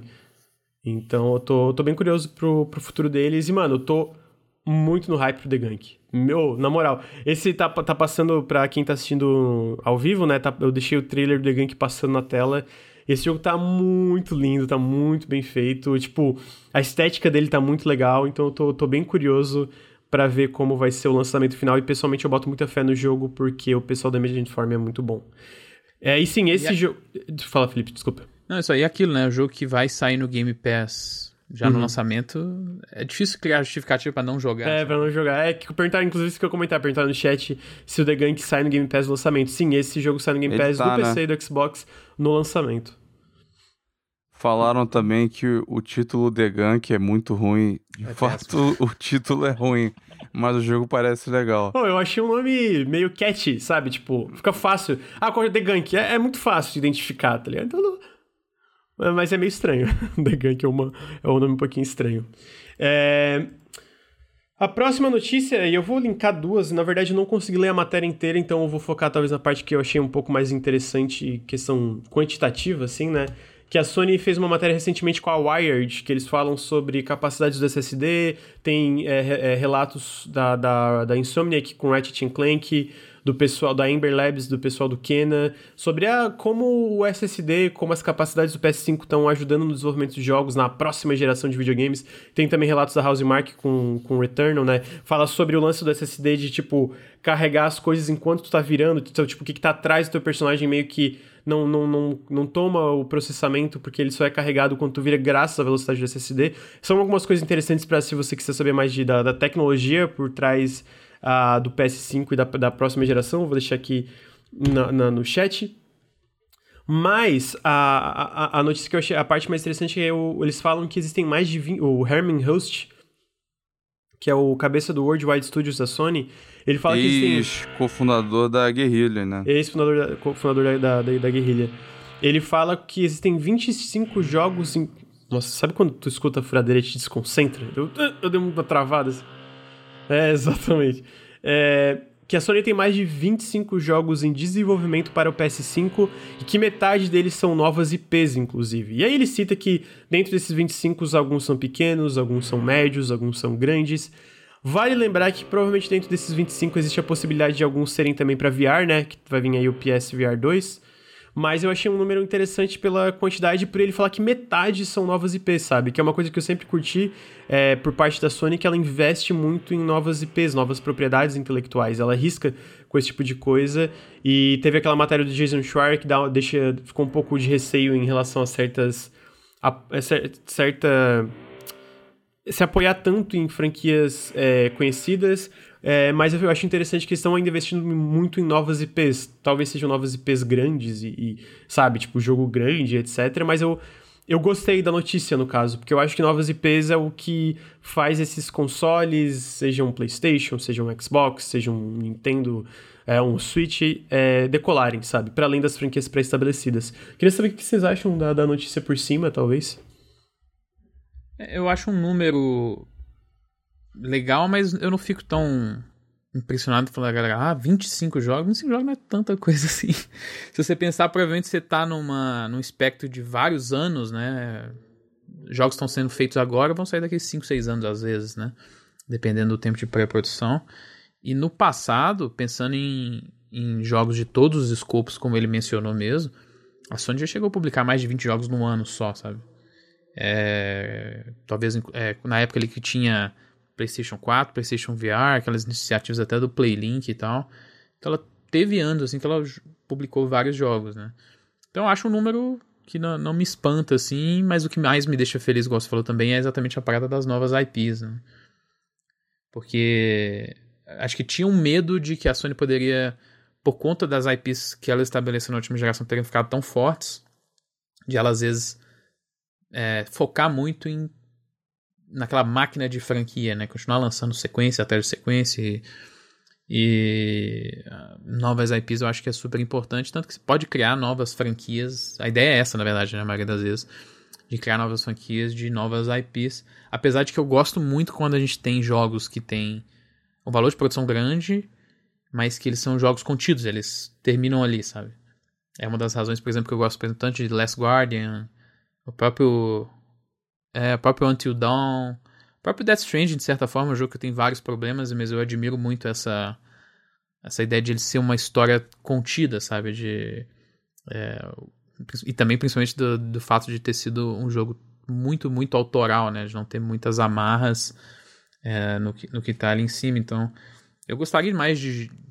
Eu gosto da ideia de novas IPs, eu gostaria muito de ter jogos que conseguem ser produtos únicos, assim, sabe? É um jogo que é esse produto e é o nosso próximo jogo não vai ser uma sequência, vai ser uma coisa nova de novo. Eu sei que no videogame é muito difícil isso porque o custo envolvido é muito alto, né? Para você tirar um projeto do chão é, e depois você quer é, usar o máximo que você puder de recursos daquele projeto, né? Isso inclui a força da IP que você criou e tal. Mas é, acho que o que mais me atrai são essa, essa ideia de várias novas IPs em desenvolvimento. É, eu também é o que. Eu, eu, eu, gosto disso, eu acho que foi o que fez o PlayStation. É, a marca PlayStation crescer como eles cresceram foi esse investimento constante em, em novas IPs, né? Uma coisa que a gente. É, no período de tempo que a Sony investiu nessas novas IPs, a gente não viu esse mesmo nível de investimento da Microsoft da, da Nintendo, ou a gente viu por um tempo, mas depois voltaram atrás. Tipo, a Microsoft teve um período bem, bem conturbado em desenvolvimento que a gente até questionou quanto tempo o Xbox ainda ia ficar no mercado. A Nintendo sempre se apoiou nas franquias chegou delas. Chegou a ficar na berlinda a divisão, né? Sim, chegou a ficar, exatamente. E a, e a própria Nintendo, ela sempre se apoiou nas, na, nas IPs dela, né? Ela sempre se renovou muito com Zelda, Mario, etc. Então, mas até isso eu sinto que tá sendo. Tá, é, eles estão investindo um pouco mais em algumas coisas diferentes. É, mas a Sony nunca deixou de investir, basicamente. Eu acho que uma, o grande apelo do PlayStation é que do começo até tipo no PS3, que talvez tenha sido o lançamento mais conturbado, sempre teve um foco grande em coisa nova no, dentro dos jogos que eles lançavam, né? Então eu fico feliz que isso parece continuar depois daquela matéria que deixa a gente um pouco receoso da, do Jason Schreier sobre algum um certo apoio na, nas grandes franquias deles, né?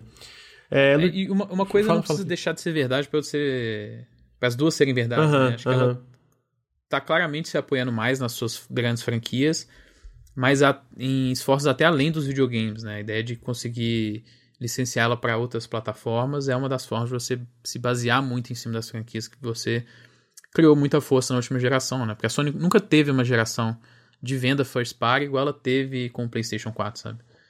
Ela nunca teve jogos que atingiram os níveis de múltiplos jogos que atingiram esses níveis de venda igual ela teve no PlayStation 4. Então, é, faz sentido ela querer ainda ter essa apostar num, num, numa aposta confiável, né? Num retorno confiável que seria em cima de Last of Us, Uncharted, God of War, a licença do Spider-Man que ela ainda tem, é, pelo menos por um tempo. Então, isso vai acontecer, mas é bom saber que ela pode fazer os dois ao mesmo tempo, que ela ainda pode tentar estabelecer novas coisas e até novas parcerias também. Acho que é um dos, dos mais interessantes, porque dificilmente esses jogos são todos internos, né? E a gente já tem, por exemplo, dois anúncios de jogos first party com estúdios externos, né? Que é a Raven Studios lá da Jade Raymond.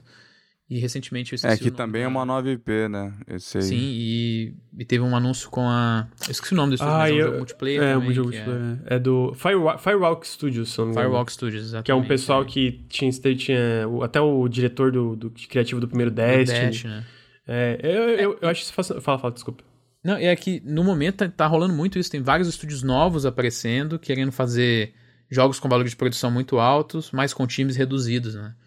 Talvez não seja o melhor exemplo, mas o Godfall, é um jogo que saiu junto com o PlayStation 5, é um jogo que se você olha para ele, você enxerga paralelos com jogos de, de alto valor de produção, mas a Counterplay Games é um estúdio de 30, 35 pessoas, Sim, sabe? Então é... é... o próprio Kena, eu sinto que é um pouco disso também. Tipo, Sim, eles são um é. estúdio menor, que, que tu vê o Kena e tu fica, cara, isso aqui, pelo menos esteticamente, visualmente, é, não deve nada para jogos de grande produção. Não, não deve nada forte, mas entendeu? Tipo, tem um nível, um nível de qualidade visual ali que te, te que, que, impressiona, que já chama atenção na a hora. A né? direção né? de arte, né, mais do que os gráficos ali, impressiona é, bastante. Sim. Então, e tá rolando muito, tem vários estúdios novos aparecendo, e tem muita grana, inclusive, rolando em desenvolvimento de jogos hoje. Galera que tem estúdios aí, eu sei que muitos devs às vezes assistem o Nautilus aí, pô, tem muita grana de publisher, de fundo de investimento rolando, e com termos muito bons, cara. Tem é, lugares aí para conseguir uma grana boa para fazer seu jogo. A Epic tem termos in, in, inacreditáveis, é, é absurdo mesmo. Mas não é nem só ela, tem vários fundos, a Column Knights também. É, a Column Knights. A gente fez um podcast falando da Column Knights também, esses caras é. são. É, é um fundo de investimento que tem termos incríveis, assim, e que tem tido investido e com, em muita E com coisa, né? diretivas né? boas, né? Tipo, você vê lá na, na missão deles, eles querem diversidade de, de equipes e de gênero né, de, de, dos jogos, eles querem coisas né, bem experimentais de vários lugares do mundo. Esse, a Call Eles Knights, eu acho um que é... do Brasil, não muito tempo atrás, né? É, Sim, é o pessoal esse, da... Esse fundo aí é o... Talvez um dos mais interessantes para observar no futuro. É. Outro falou, Felipe, do jogo brasileiro é o pessoal do Relic Hunters. Eu esqueci o nome do estúdio agora, mas eles estão... Não sei se é inteiramente, mas eles estão pelo menos financiando parte do projeto deles, né? De um projeto novo. E, mas é, isso é muito legal, tu falou sobre esse lance, eu vi um tweet do Mike Rose, que é o cara da No More Robots, que é uma publisher que eu sigo, que eu gosto de seguir ele porque ele é muito transparente com dados, etc. Ele fala, cara, né, eu acho que tem um momento da indústria teve tanta publisher, tanto fundo de investimento, tanta gente investindo na criação e financiamento de jogos como tem hoje, né? Porque a gente tá nessa parte, tipo, meio de explosão e consolidação corporativa, então tá todo mundo botando muita grana nesses estúdios, estúdios independentes, estúdios médios, estúdios grandes. Então a gente vê muito projeto interessante saindo disso, né? Né? Por, por consequência, seja pequeno, seja médio, seja grande.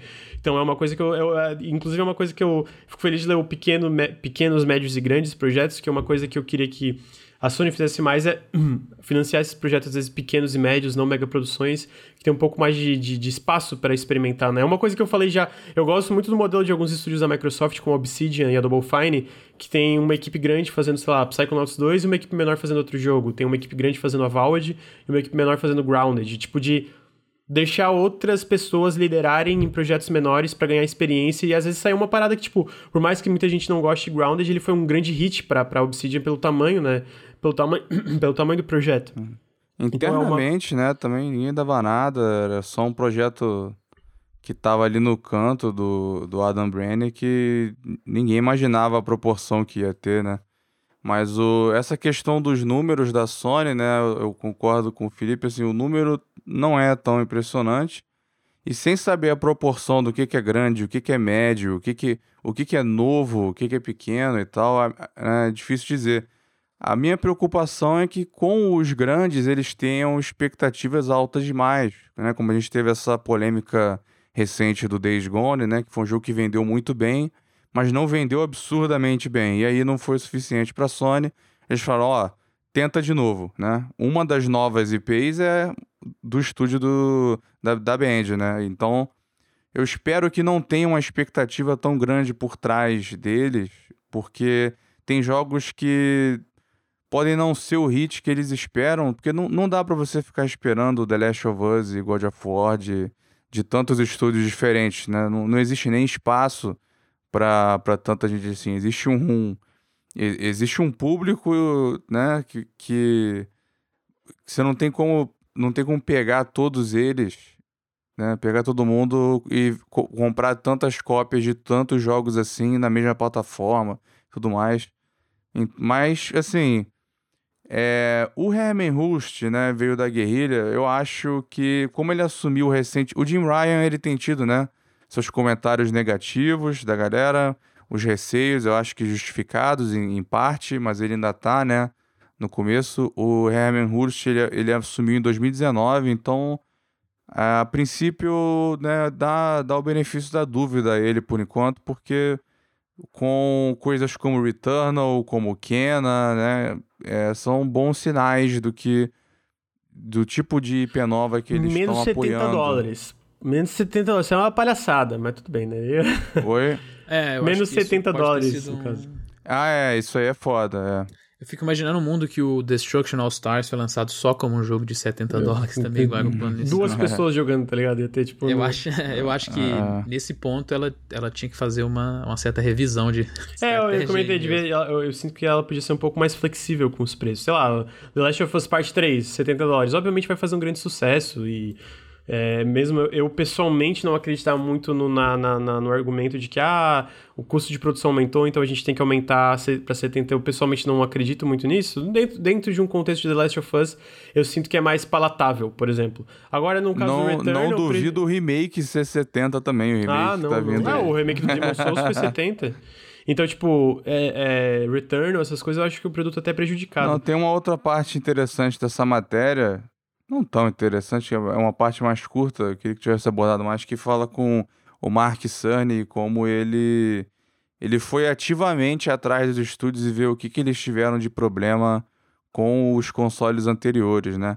O PS3 a gente sabe que aquela arquitetura bizantina do céu Sim. e outros fatores atrapalhou muito, muito né? pois é, de, demorou a engrenar, os estúdios fazerem jogos bonitos e que rodassem bem. É que uma das é... paradas mais importantes para você conseguir chegar no, no, na visão do jogo é você ter protótipos e mexer com ele muito, né? Você ter. É, interação, né? Diminuir o atrito, isso. isso. é muito importante. Ele e falou o que o. demorava muito, né? Pra você conseguir botar um protótipo, uma pois é. pra rodar, né? Então isso prejudicava muito os desenvolvedores. É, e, e ele disse que os devs reclamaram que a CPU do PS4 era muito fraca. No caso, que era a mesma do do Xbox One e foi algo que infelizmente atrapalhou muito a geração, né? Ela foi muito capada por causa desses processadores que já eram já eram de, muito defasados quando os consoles saíram, mas felizmente os novos agora vieram ao contrário, eles já estão eles vieram bem avançados, né? Tem a tecnologia de, de armazenamento nova, né? A gente tem visto a velocidade do carregamento absurda nos jogos, né? Que, que inclusive de antigos que foram é, portados, né? No, no, no, Xbox e alguns com, com, com patch para PS5. Então, é, essa parte de diminuir o atrito e facilitar para os desenvolvedores também certamente ajudou muito. É... É, então, eu, eu acho que essa parte é mais. Não sei se o Felipe tem alguma coisa para acrescentar.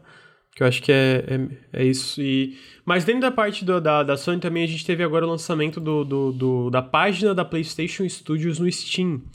Ah, e eu achei interessante que o Lury apontou para mim que isso não quer dizer que. Bom, eu vou explicar. Basicamente, o que aconteceu é que existem 26 jogos é, dentro da aba do, do, da PlayStation Studios no Steam, que é se não me engano, é o Horizon, o Days Gone agora em pre-order, e aí tem vários DLCs também. Ah, eu tô com ela aberta aqui, eu vou abrir para comentando. Mas, se tu entra, assim, todos os jogos listados, na verdade existem 20 jogos, 26 jogos que mostram que estão ali, né?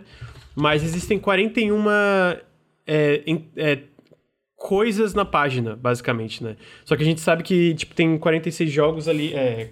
41? Deixa eu ver, deixa eu ver, 40, 41 e só 26 jogos revelados, né? Então. Não, explicar que assim, não são necessariamente jogos, né? Porque o Helldivers, por exemplo, que é da Sony, é, tem muito DLC, cada um registrado de uma forma é, separada que tem no que tem no Steam, né? Tem vários DLCs. E aí, quando saiu, né, a galera olhou na, no banco de dados de Steam e viu que tinha 41, a galera somou o que já estava disponível, né? Você tem o você tem o Helldivers com vários DLCs, você tem o Horizon, o Days Gone, tem alguns que eram da PlayStation Mobile que tem eles o Predator, Predator Hunting Grounds também. Predador Hunting Grounds, é, é tem, tem alguns desses. DLC também. E aí a galera somou isso e deu e deu 26. Então, né, so, fal, tá faltando 15. Estão faltando 15. Então, sinal de que é, ou vem muito jogo ou vem jogo com uma boa quantidade de DLC, mas enfim, é, eles estão é, eles estão chegando eu, eu, eu de forma pesada. Dizer, eu não acho que quer dizer que são 15 jogos, eu acho que tipo é, é porque tem test entry também, às vezes que é aqueles negócios Sim, que só é. fica que nunca vão revelar, porque era só alguma coisa que estavam testando outra build do jogo. É, um beta build é, e tal, dessas coisas, mas eu acho que isso aí mas eu acho que assim, um, todos aqueles um boatos. Pra, é, é que não é boatos, né? O Jim Ryan falou que para além de Days Gone, eles é, têm já confirmou. Ele confirmou que existem vários outros jogos indo para PC. Mas, tipo assim, o que eu sinto é que no mínimo dois jogos a mais é meio que isso semi-confirma. No caso, no sentido.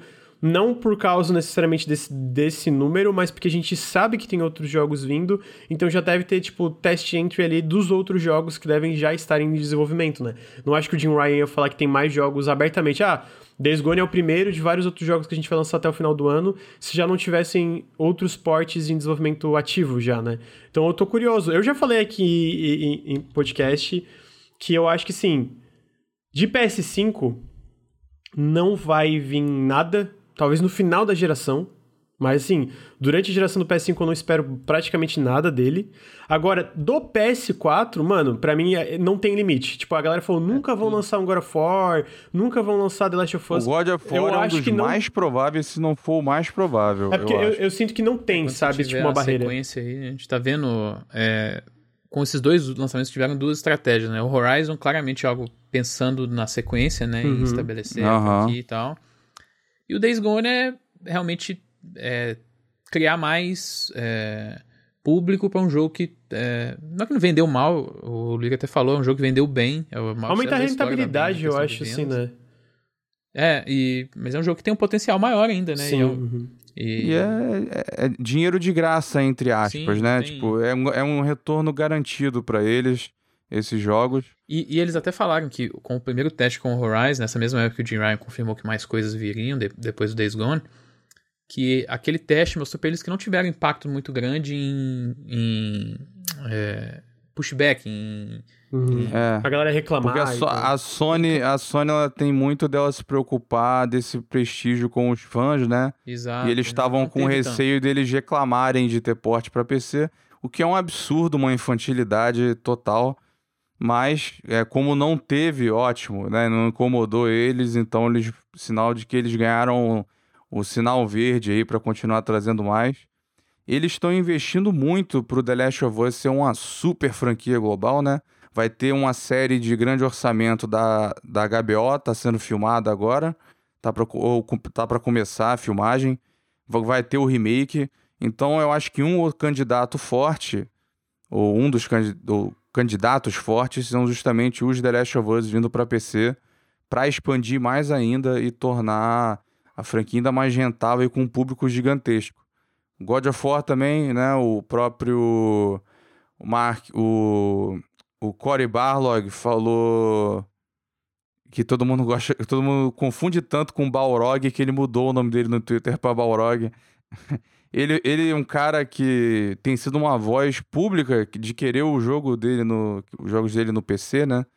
Eu imagino que todos os devs querem, eles querem os jogos deles na, na, no maior número de mãos possível.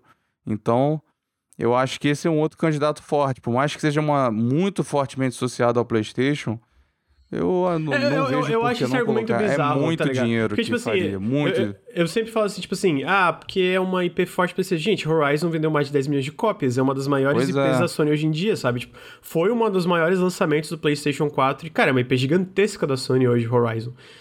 E não é à toa que o Herman, He- o Herman Host, que era o cara da um dos cofundadores da Guerrilla, hoje é o cabeça da PlayStation Worldwide Studios. Então, tipo assim, a gente já tem hoje uma das maiores franquias associadas ao PlayStation pra PC, sabe? Então, tipo assim, é, lançados pra PC, na verdade. Então, como eu falei, eu não acho que é, é, é, é, os jogos de PS5 vão vir pra PC. Eu já falei, acho que ah, talvez no final da geração, talvez tenha a mesma estratégia, né? Só se mudar radicalmente a estratégia da Sony, sei lá, na metade da geração, alguma coisa, mas não. Agora, de PS4, mano, céu é o limite. Não duvido vir The Last of Us, não duvido É, vir Uncharted, não duvido Seria, vir God of War, seria nada, né? estupidez não colocar os The Last of Us com o jeito que eles estão expandindo. Seria, sim, eu tô prevendo porque faz sentido demais. Se não acontecer, eu lavo as minhas mãos. Não fui eu que tava errado. A é que fez merda. Ela que ser. Ela que vacilou. A, a outra, cara, Homem-Aranha, meu Deus do céu, o apelo que isso É. tem. Cara, pensem no seguinte: Death Stranding fez 27 milhões de dólares no PC. Imagina o que, que vai fazer God of War, Homem-Aranha e The É, o, Last of Us. o Days Gone hoje ele tá em segundo no top Porra. sellers global, sendo que o jogo nem saiu ainda, né? É, Então, cara, é muito dinheiro na mesa que eles estão deixando se não lançarem, entendeu? É, E, e o Days Gone acho que já mostrou que a própria Sony tá com um empurrão maior em relação É, aos jogos aham. de PC. Primeiro que é um porte feito pela própria Band, diferente do Horizon, que não foram eles, né? É, acho que foi a Nixis que fez o porte. É, e uma coisa que não tinha rolado no Horizon, é, ela postou trailer da versão de PC no próprio canal do PlayStation. Fez blog Então, post, canal- é parado, né? é, falando das features, né? Como eles adaptaram coisas por acolher, né? Pra poder se adaptar ao Exato. PC, es- explorar as vantagens né, da plataforma, a customização. Foi bem legal isso. do Horizon, por exemplo, o trailer para PC tá no canal da Guerrilla, né? Que é um canal, uma consequência hum, ínfima em relação ao canal principal do PlayStation, que tem lá acho que 14, 15 milhões de, de inscritos, um negócio absurdo. Não só que eles mostraram mais é, força de vontade mesmo com esse porte do Days Sim, Gone, com com o próprio. Horizon, imagino que impulsionado pelo próprio sucesso de venda que o próprio Horizon É, aí na, na que eu- eu- a gente fez, né? Ele fala que o Horizon foi isso, foi um sucesso grande, não teve pushback relevante, ele fala, né? Não teve nada e foi relevante de sucesso com pushback. porte ruim, É, né? e foi um Imagina desastre o lançamento. Eu, eu, eu tô jogando o. Eu, eu não, não posso dar review, mas eu posso dar impressões. Eu tô jogando o port do Days Gone pra PC já, eles mandaram pra gente semana passada. E ele ainda tá com alguns problemas, mas eu sinto que é mais por causa do meu HD capenga, que eu não instalei no SSD nem nada. Mas, tipo assim, ele é um port muito melhor do que o do Horizon Zero Dawn pra PC. Tipo assim, eu tô Aham. jogando. Assim, eu tô jogando a 1080p, não tô jogando a 4K nem nada, eu tô jogando a 1080p. Joguei algumas umas duas horinhas só, joguei pouco ainda, eu quero jogar mais. É, pra testar. É, não, não, o meu SSD tá instalado. Não, não tá virando lenda, não, tá instalado. Só não instalei porque o SSD fica para outras coisas. Não dá pra instalar jogo de 60 GB à toa ali. Eu tô dizendo que eu não instalei o, o Days Gone no SSD. Opa, a Gran já vazou o tamanho do jogo. Ah, não, não, mas não tem problema, já tem, já, já tem isso. Mas. Pô, mas é, 60 GB é pesadinho. É, então, tipo, ele tá. Não, como, como o Felipe falou, é um. É um, é um projeto interno ali da Band, né? É um port interno da Band. Então, tipo assim, dá pra ver o- o resultado direto disso na qualidade do port. Tipo, ele é muito. Roda muito melhor, no geral, e, tipo, as features e tudo. Então, tipo, ele é muito mais redondinho e eu sinto que isso talvez tenha um reflexo nas vendas ou na recepção inicial. Talvez tenha aquele negócio de análises neutras por causa desses probleminhas pequenos que eu falei é, que tiveram em relação a loading e algumas outras coisas. É, o, o maior problema com o jogo que eu tive na, na performance foi streaming de texturas. E que aí, por isso que eu acho que é atrelado ao meu, ao meu HD, Você né? eu teve, HD. teve crash? Não, nada. Porque se tem uma coisa que tanca review na Steam, a galera toma crash. Nada, nada de crash. A galera aceita uns defeitos, assim, algumas faltas de opções, mas ficar crashando, isso aí. Não, não, a não tive crash, não tive queda de FPS, tipo, tá realmente bem, bem redondo, sabe? Então, eu sinto que Aham. como o, o, o Felipe comentou, e vocês falaram até pela, pela forma que eles estão divulgando isso nos canais oficiais da PlayStation, no Twitter da- do, do PlayStation oficial, na, no YouTube do PlayStation oficial, a gente provavelmente vai ver mais ports e ports também com, com uma divulgação mais mais forte de, de que eles estão saindo para PC. Porque é isso. Basicamente, os jogos da Sony, de fato, a gente falou isso. Existem poucas, talvez nenhuma empresa que investe em jogos de, primeira, é, de terceira pessoa, em single player, como a Sony investe hoje. Talvez a Nintendo, mas a Nintendo, mesmo a Nintendo tem outra pegada e talvez os jogos não sejam tão caros porque o hardware do Switch não, não exige gráficos tão fotorrealistas, digamos assim, né? Então, tipo, hoje talvez na. Não, na o dinheiro não chega perto, eu acho. Só ver o, né, o quantidade, o dinheiro que foi no The Last of Us 2. Sim. É difícil é, mas o até The Last de mensurar com quanta The, gente botou. O The Last of Us é um próprio, é um próprio uma parada à parte dentro da própria Sony, eu sinto, né? É, fora hum, da curva total. É, mas é, é mais ou menos sentido. Tipo, a gente sabe hoje que a Sony é a que mais investe em jogos single player. Eu acho difícil questionar isso dentro do contexto ali de jogos até às vezes cinematográficos, querendo contar uma história mais séria, etc. Então, tipo assim, lançar esses jogos de PS4 é uma, é uma que nem o, o Luiz comentou, é meio que uma, uma renda extra gratuita. Entre, gratuita bem entre aspas aqui, tá? Porque, obviamente. E um marketing, né? Porque assim, a mensagem fica: olha o nosso catálogo foda aqui dos últimos Imagina anos. Imagina no, no, PS5. Quer jogar né? o novo? Compra no PS5. Exatamente. É isso, a, a mensagem. Exatamente. Infelizmente, a mensagem deveria ser: olha que jogo foda, compra aqui ou ali. Mas enfim, não vem dessa forma, né? Isso é Mas o. é. Então eu tenho uma Mas... pergunta para vocês. Eu Aliás, Grande, um... você falou. Só lembrar uma parada. É, um, de, um de PS5 talvez tenha para PS4 também, que eu acho que seria inteligente, não estou dizendo que venha ou que é provável, mas seria muito mais inteligente vir para PC, é esse multiplayer do The Last of Us, que talvez né, é, deve vir com a Plus, talvez seja free to play, sei lá, para fazer uma grana absurda. Seria é totalmente lógico eles colocarem no PC também. Esse modo que eles estão trabalhando aí. Ah, que tá multiplayer, né? Talvez. Já tá tal... confirmado, contratar o cara da. Pra, contratar a pessoa pra trabalhar em economia do jogo e é, tal. Talvez esses jogos multiplayer talvez seja uma exceção pra regra que eu falei, assim, de talvez é. ser alguma coisa, às vezes, pra PC também. Ainda tem minhas dúvidas. É, mas... Pode fazer a tua pergunta. A minha pergunta é assim, ó, antes da gente seguir pra próxima parte da, da pauta.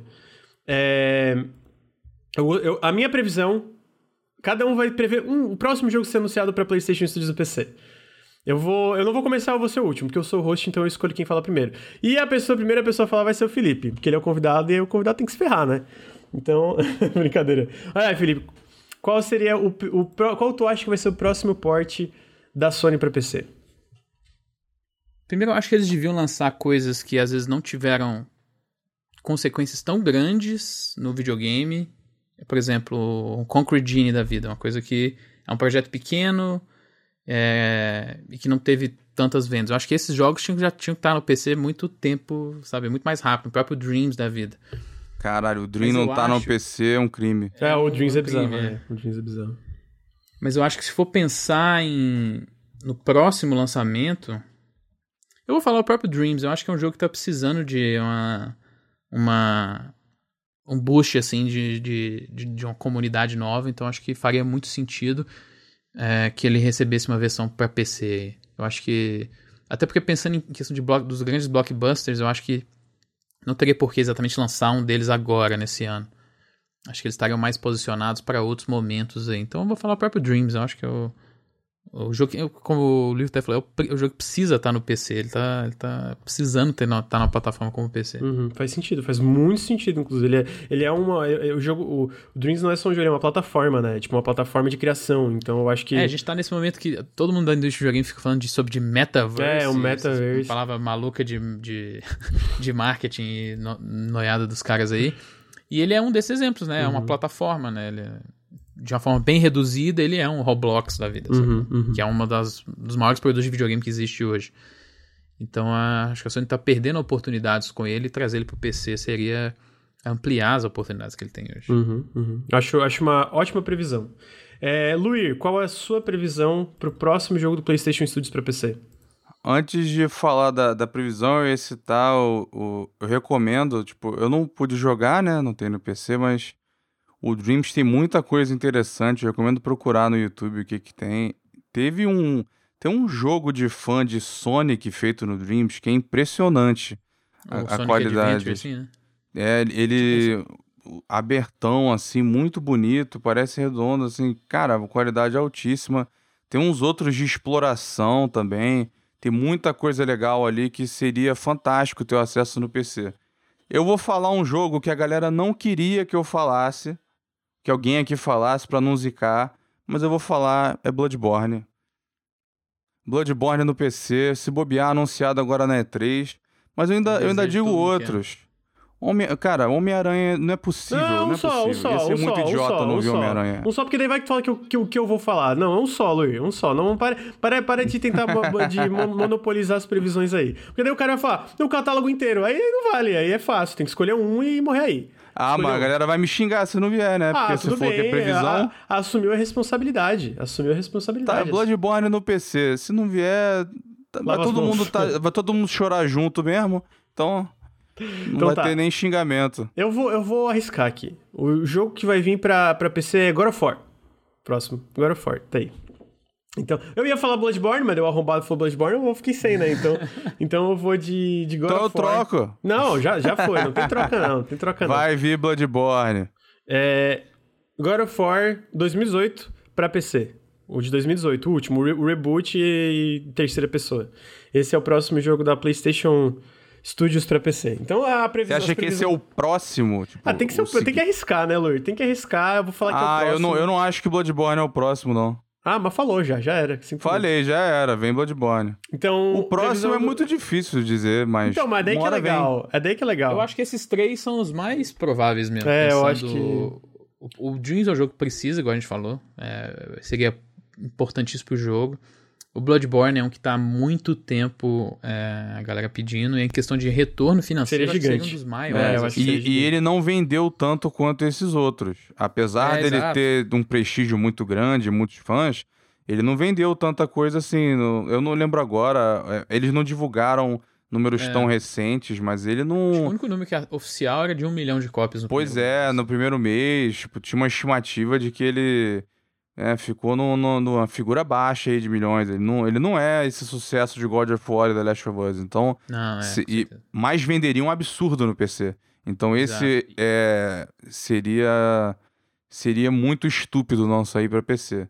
Eu acho que o, o God of War também e outro que deveria vir, mas não sei se é tão provável por conta da questão da quantidade de jogos, com- por onde você começaria e tal.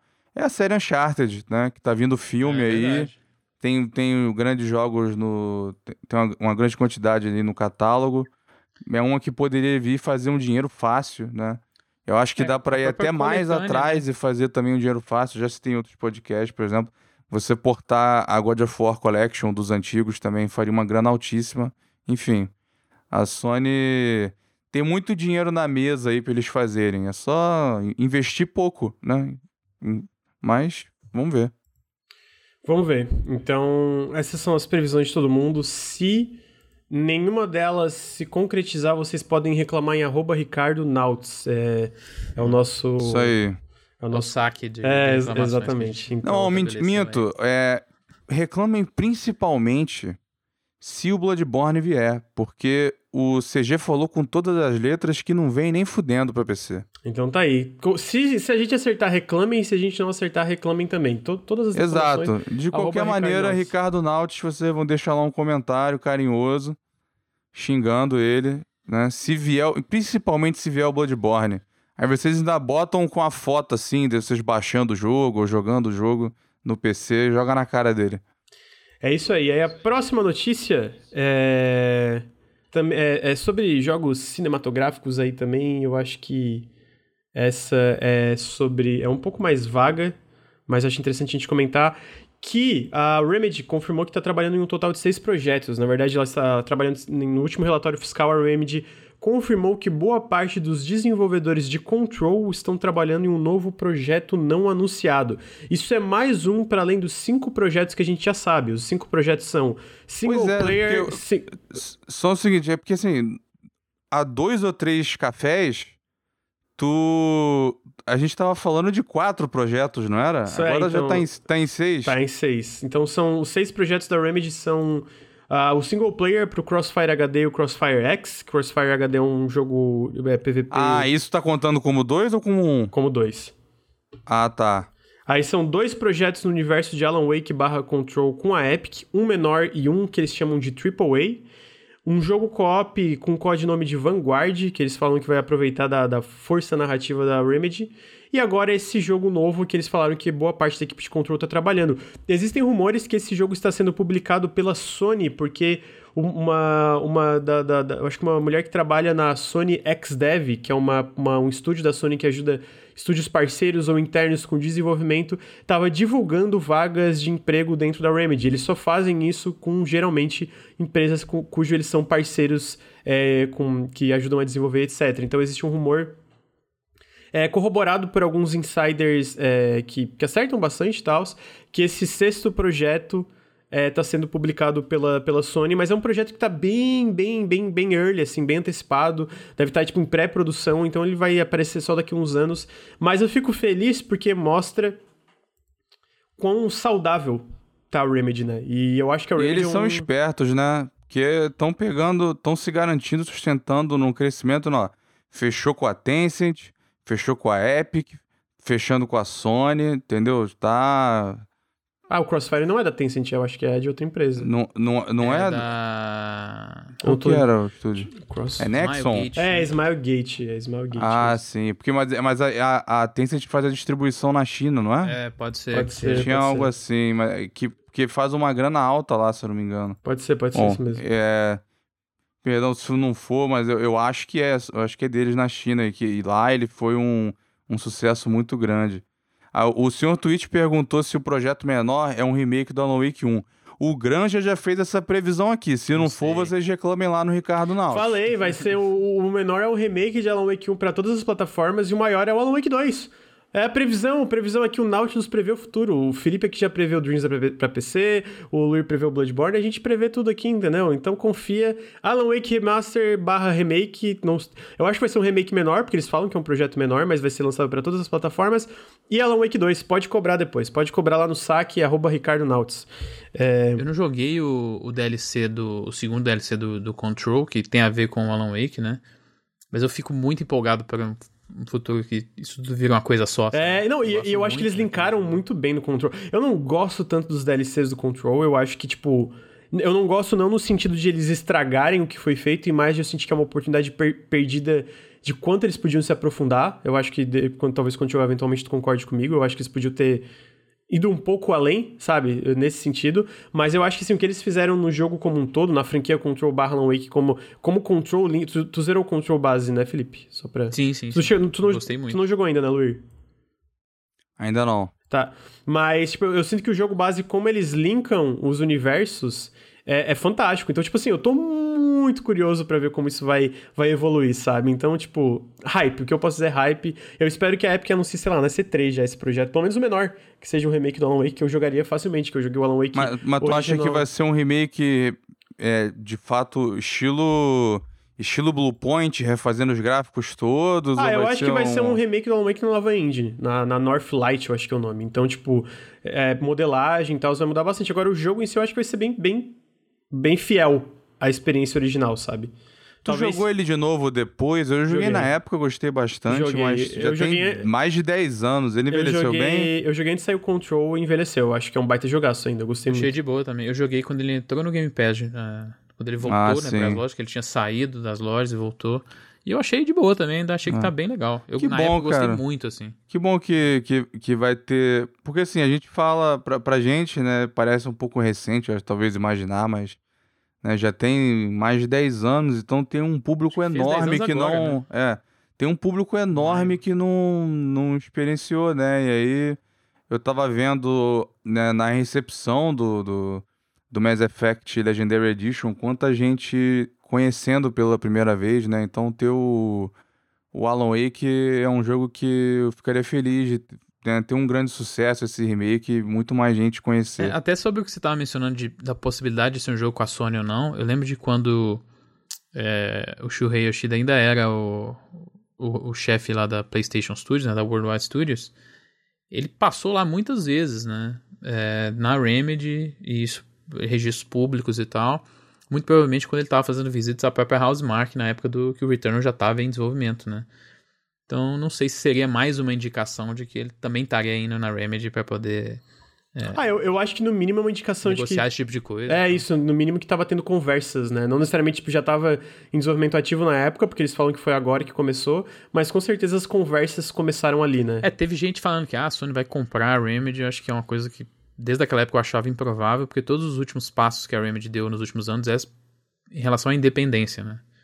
Eles a, a, abriram é, é, capital aberto na, na bolsa da nórdica lá, eles pegaram investimento de vários lados, no caso é a Epic, a 505, investimento próprio, investimentos é, governamentais né, nos programas culturais da, da Finlândia e tal. Então, esse rumor de que ela seria vendida eu nunca comprei, porque exatamente todos os passos que ela vinha fazendo era, era pra, sobre independência. É, é eu, eu, acho que é Agora, isso. Agora, de ter um projeto com ela, com, com a Sony, até com outras publishers grandes, eu acho que é, faz bastante sentido. Faz muito sentido. Eu acho que é isso. Tipo, algumas dessas. É empresas. É tipo o caso da IO Interactive, que tem rumores que ela tá trabalhando no projeto com a Microsoft, tem o James Bond, tem o próprio Hitman que eles estão continuando. Então, tipo, é, essas empresas que, que, querem valorizar a independência, mas eu não acho que isso feche as portas para projetos distribuídos por outras grandes publishers, né? A IO fala que quer ser uma publisher. Ela falou na última matéria, né? É, cara, a gente quer ser uma publisher, mas a gente acha muito é possível e provável que projetos nossos sejam publicados por outras publishers. Então, tipo, porque esse modelo ainda é muito relevante, né? Tipo, apesar de existir outros métodos de financiamento. Então é o que a gente vê com a Remedy. A Remedy tem projeto interno, aquele Vanguard, a Remedy tem o Control, que é uma IP deles, a Remedy tem é, esse proje esses projetos com a Epic, que também são IP deles, e agora talvez esse projeto com a Sony. Então, tipo, é, é expandindo e, e para ter mais formas de crescer o estúdio de uma forma independente, enquanto talvez trabalha para outras publishers para pagar as contas e tal. Que nem o caso do, do Fall Guys, citaram no chat, eu acho bem válido. Tipo, a Mediatonic por muito tempo trabalhou como um, support, um, um estúdio de suporte para empresas grandes, mas tinha essas equipes pequenas que trabalhavam em outros projetos no, no, no meio tempo. E aí... A Mediatonic é um estúdio gigantesco. É, gigantesco, né? assim, é mais de 200, 300 muito pessoas. Grande, é, e eles tinham um time pequenininho, ah, vamos fazer esse negocinho aqui, virou o maior produto dos caras disparado. É, e aí foram comprados pela Epic. Então, tipo assim, é. É, é, é eu sinto que que é, é natural é, esse tipo de coisa acontecer, né? E, e, aí depois disso a gente tava falando sobre a Remedy, interessante, porque tem a 505 Games, eles publicaram é, Control, né? Eles também publicaram um jogo chamado Ghost Runner, e eles confirmaram agora que Ghost Runner 2 está em desenvolvimento. O primeiro jogo já vendeu mais de 600 mil cópias, eu recomendo bastante, o primeiro jogo é muito legal. Ele foi confirmado para PC, Series, Series X e S, e PS5 é uma parceria renovada com a One More Level, que é a mesma desenvolvedora do jogo original, e não existe, obviamente, uma previsão de, de lançamento, né? Vale lembrar que a 505 Games comprou a IP de Ghost Runner devido ao sucesso enorme que o jogo teve em todas as plataformas, então eu achei uma interessante porque eu zerei o Ghost Runner, zerei quase, joguei metade dele em live, inclusive, e mano, Ghost Runner é um jogo muito legal, me pegou de surpresa é, no lançamento dele, então eu fico feliz que vai ter vai ter uma é, vai ter uma continuação. Eu acho que tem potencial de expandir. Eu acho que o, o, jogo base daí tem potencial de crescer de uma forma muito interessante. Vocês chegaram a jogar o Ghost Runner, Luir e Felipe?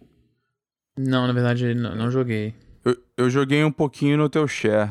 Eu gostei bastante, mas aí tinha tive que liberar espaço para outras coisas. Eu pretendo, vo eu pretendo voltar, mas eu tava gostando. É... É, então, sobre essa notícia, mais isso. É, depois, a próxima que a gente falou sobre Ghost Runner, que eu acho que talvez tenha sido uma. Não é bem uma notícia, mas é mais de alguém que é, é tem uma certa. É, consistência no que, que ele fala, ao ponto de eu trazer aqui com certa confiança de que vai acontecer. Credibilidade, né? Credibilidade, obrigado. É que o Jeff Grubb, o Jeff Grubb, pra quem não sabe, ele é um repórter da Ventures Beach barra Games Beach. Ele já falou, ele, ele, ele tem muitas fontes aí ao redor da é, da indústria como um todo, especialmente ele tem muitas fontes dentro da Microsoft. E aí uma das coisas que ele acabou de confirmar, ele confirmou, ele falou assim, porque ele é, perguntaram no Twitter, ele falou, não, eu, eu me informei com as minhas fontes e o, a, a informação é que Starfield é, vai ser de fato lançado só para PC e Xbox. É, e a previsão, pelo que ele falou também, é para o primeiro trimestre de 2022 o lançamento do Starfield. Só para PC e Xbox. Também vai ser lançado no Game Pass, isso a gente já sabia, né? Mas existia essa, esse meio que esse discurso, esse debate, cara, será que vai ser exclusivo ou não? Porque Starfield foi um jogo anunciado antes da aquisição da Microsoft, né? Então existia rumores de que talvez saísse para PlayStation, porque é um jogo tão grande é, da, da, da Bethesda, nova IP da Bethesda, não tem como eles lançarem isso exclusivo, mas aparentemente, de fato, ele vai ser exclusivo para PC e Xbox. Então eu achei uma notícia interessante da gente discutir, porque eu acho que existia essa essa coisa meio vaga. É, é, era, meio, era meio tipo, né? Era meio dúbio, era meio tipo, cara, eles não, nunca eram tão claros, nunca falaram claramente, cara, vai ser exclusivo, ponto. O Phil Spencer. E, e o Starfield nunca, nunca teve plataformas anunciadas nenhuma. Né? Exatamente. Né? Então... E na, no, dúvida, no último bate-papo lá, que teve aquele roundtable da Bethesda junto com a Xbox Game Studios, o Phil Spencer comentou que a aquisição foi visando exclusivos para o ecossistema do Game Pass, de fato. Mas ele também fala que, ah, existe coisa de legado, não posso prometer que todos os jogos vão ser exclusivos porque a gente sabe que não vai ser verdade. Tem jogos como Elder Scrolls Online, etc, né? Então ficou na dúvida se o Starfield seria um desses jogos com legado, ou porque às vezes talvez já tivesse alguma coisa contratual com a Sony. Mas aparentemente não, de fato ele vai ser um jogo exclusivo para PC e Xbox. O e... Starfield eu acho que era grande demais para ter um acordo desse tipo, né? Seria muito caro para ter um acordo de exclusividade, porque a expectativa interna, né, da da ZeniMax antes e depois, né, é altíssima para esse jogo, né? Se você pegar os últimos jogos da BT que eles venderam, é mais que natural do que a direção do estúdio espere algo naquela proporção, né? Então, assim, é, é um jogo que eles estão esperando pelo menos 15 milhões, 20 milhões de cópias, porque essa foi a proporção de Fallout 4 e de Skyrim. Então você ter exclusividade com esse jogo, fazer um acordo desse seria muito difícil. Seria tipo fazer de um The Witcher novo ou de um ou do teria sido do Cyberpunk. Então eu, eu nunca achei que fosse ter um acordo mesmo. Então essa notícia não surpreende. Perguntaram ali se é, falando de um suposto leak de, de Starfield. Eu vi só umas imagens, elas batem com as, aquele leak de 2019, mas não, não tinha muito detalhe. Se vazou vídeo de gameplay, eu não vi. Não, não vazou, não vazou. Não, não vazou. tô sabendo. Vídeo, vídeo de gameplay não vazou. Foram só uns leaks de imagens mesmo. É, é... acho que foi só foto. Mas isso eu acho que complementa até o próprio o ZugX, que é o Daniel Amad, ele é um, um, um, analista bem famoso aí de jogos, né? Que ele fala de vendas e etc. Ele fala que a aquisição da, da, da Bethesda foi muito sobre conteúdo, né? Pra tu vender um uma coisa como Game Pass tem que ter conteúdo, então eu imagino que é isso, tipo, o Starfield sendo exclusivo, eu imagino que é o primeiro de muitos, né, que a gente vai ver e de fato vai ser começar essa integração mais oficial da Bethesda com o Xbox, né? Então a gente tem o Deathloop e o Ghostwire que são exclusivos temporários do PlayStation por questões, questões contratuais, mas eu imagino que indo para frente, sei lá, um possível Wolfenstein 3 da Machine Games, o próximo jogo da Arkane, né, da Arkane Austin, Starfield e outros jogos, eu imagino que vai ter boa parte, se não todos, vão ser do mesmo caso do Starfield, tipo, exclusivos para PC e Xbox. E eu achei. Ah, um... Eu acho que esse barco zarpou. Agora vai ser isso, cara. A galera que. Assim, eu. eu obviamente, não tô falando, ah, né, lidem com isso. Tô dizendo que, cara, é a nova realidade. Eu, eu também vejo que deve ser tenso pra galera que. Até porque é um, é um hobby caro, né? Então você. Ah, muita gente só tem como ter uma plataforma só. E aí agora você tem esse peso na escolha, né, de quem gosta dos jogos da, da Bethesda, da id, da Machine Games, Ghostwire e tal, vai ter que pensar, né, na plataforma. E o pior é que não dá para montar um PC agora, fudeu. Então, tá difícil. Então, tem gente que ou vai ser forçada ir pro PlayStation, ou vai ter que adiar, né? Uma situação ruim. E o Starfield, né, tinha os boatos aí de, de sair no fim desse ano. O Jeff Grubb hoje falou que. Bom, não falou, mas ele concordou com uma pessoa que falou que o jogo só sai no começo de 2022. E que tem uma chance muito pequena, essa pessoa tinha falado, parece, de sair no fim desse ano. A galera tava comentando no chat sobre o Mass Effect Legendary Edition de por ser 300 reais e nem ter legenda. Realmente é escroto. Mas isso me lembrou também que um sinal positivo, uma coisa positiva para os jogadores brasileiros, é que a Microsoft coloca bastante recurso em tradução. Então é bem. A, a BT até colocava em várias línguas, mas era muito mais legenda do que dublagem. Então é, é, muito provável que Starfield tenha dublagem em PTBR e legenda em PTBR, é, por exemplo, é, e de todos os jogos da BT. Não, sei se é, não sei necessariamente se é provável, possível, porque o próprio Psychonauts 2, que é um jogo bem menor, não vai ter dublagem, né? É só legenda em, em PTBR, mas eu sinto que uh -huh. mesmo isso é um, é um trabalho no geral melhor. Mas acho que por ser menor, eu, talvez, né? Porque dublagem é um negócio caro. É, mas dublagem para um jogo tipo Starfield eu acho meio difícil. Mas o meu é. ponto é, mas isso eu, eu, eu, acho que é isso, né? Tipo, a gente tinha todo esse, é, esse debate, o lance de exclusivos, de que sempre foi uma parada que, que, que fazia. É, era o um, um, ponto fraco do ecossistema do Xbox no geral, especialmente é, do final da geração 360 para até o final da geração do Xbox One, que foi uma coisa que a Microsoft está tentando, tentando, corrigir, não só abrindo novos estúdios, investindo nos estúdios internos, mas com essa onda de aquisições. E eu acho que a gente vai começar a ver agora os meio que os frutos disso a partir agora do final de 2021 barra começo de 2022, né? Existem rumores também do Forza Horizon 5 saindo no final de 2021 no Game Pass. E aí eu sinto que vai ser meio que essa bola de neve que, tipo, o Game Pass fica cada vez mais atraente, né? Porque tu vê um jogo como Halo Infinite, tu vê um jogo como Game Pass, como Forza Horizon e um jogo como Starfield no lançamento do Game Pass é uma coisa gigante, né? Queria um pouco o que, que o, o Felipe acha. Não, é que eu tenho, é, recentemente eu fiz um texto lá no Reload sobre o Game Pass, que é como que ele conseguiu segurar basicamente a onda de uma seca mesmo de first parties né, em relação ao Xbox Game Studios. Né? O último jogo que eles publicaram, um jogo novo, foi o Tell Me Why lá em setembro. Então a gente tá indo aí para oito meses já e tal. Pode ser que a gente vá para um ano sem jogos first party, mas nem tem tanto essa, essa, essa sensação de que não tem. É, da falta mesmo desses jogos, porque o Game Pass em si, como serviço, que é o carro-chefe hoje da Microsoft, ele segurou muito essa onda, né? Porque não, não existe falta de jogos para você jogar no Xbox. Existe, na verdade, o contrário. Existe um, um excesso de conteúdo. Tem jogo demais para você jogar se você tá é, assinando, seja o, Game Pass no console ou no PC. E aí, a partir do final desse ano, quando a gente vai voltar a ter esses first parties, o, o nível dele sobe ainda mais, né? Porque você vai continuar tendo investimentos do tipo que tiveram no, no Game Pass no último ano. A, vários jogos de third parties maiores começaram a vir para o serviço, inclusive no lançamento. A gente teve Outriders aí agora, o próprio MLB, né? Que é um, foi uma situação é, é bem atípica, mas muito da hora assim, de acontecer. E mas vai ser adicionado ainda a força first party que ela construiu nesses últimos anos, né? É legal ver que com a Bethesda ela provavelmente vai ter um, uma recompensa mais rápida do que ela teve com os outros investimentos, né? Porque os últimos estúdios, alguns projetos já saíram, por exemplo, lá o Bleeding Edge, coisas do tipo, mas nada que era o produto que feito depois da aquisição da Microsoft também, né? Tinha muita coisa contratual.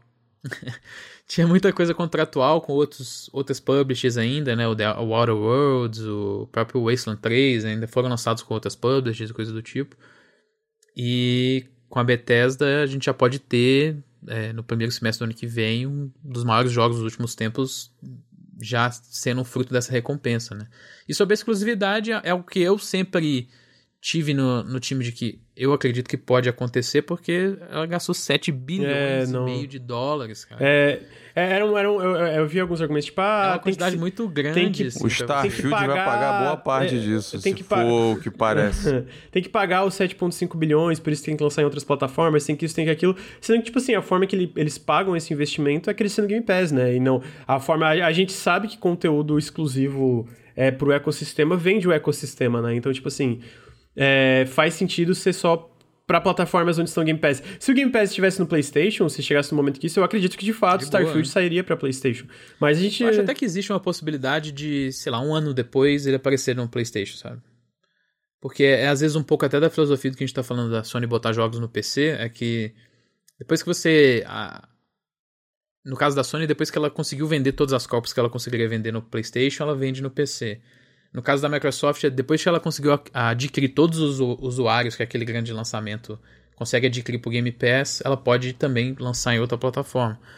Eu acho que isso é uma possibilidade ainda. Eu não, é, eu não descartaria isso, mas, por exemplo, a ideia de um lançamento exclusivo, eu acho que. Eu não teria nem porque duvidar é. do, do, Jeff Grubbay, porque é um cara que ah, muito, muito né? tempo também, então tem também é, muita confiança. Então.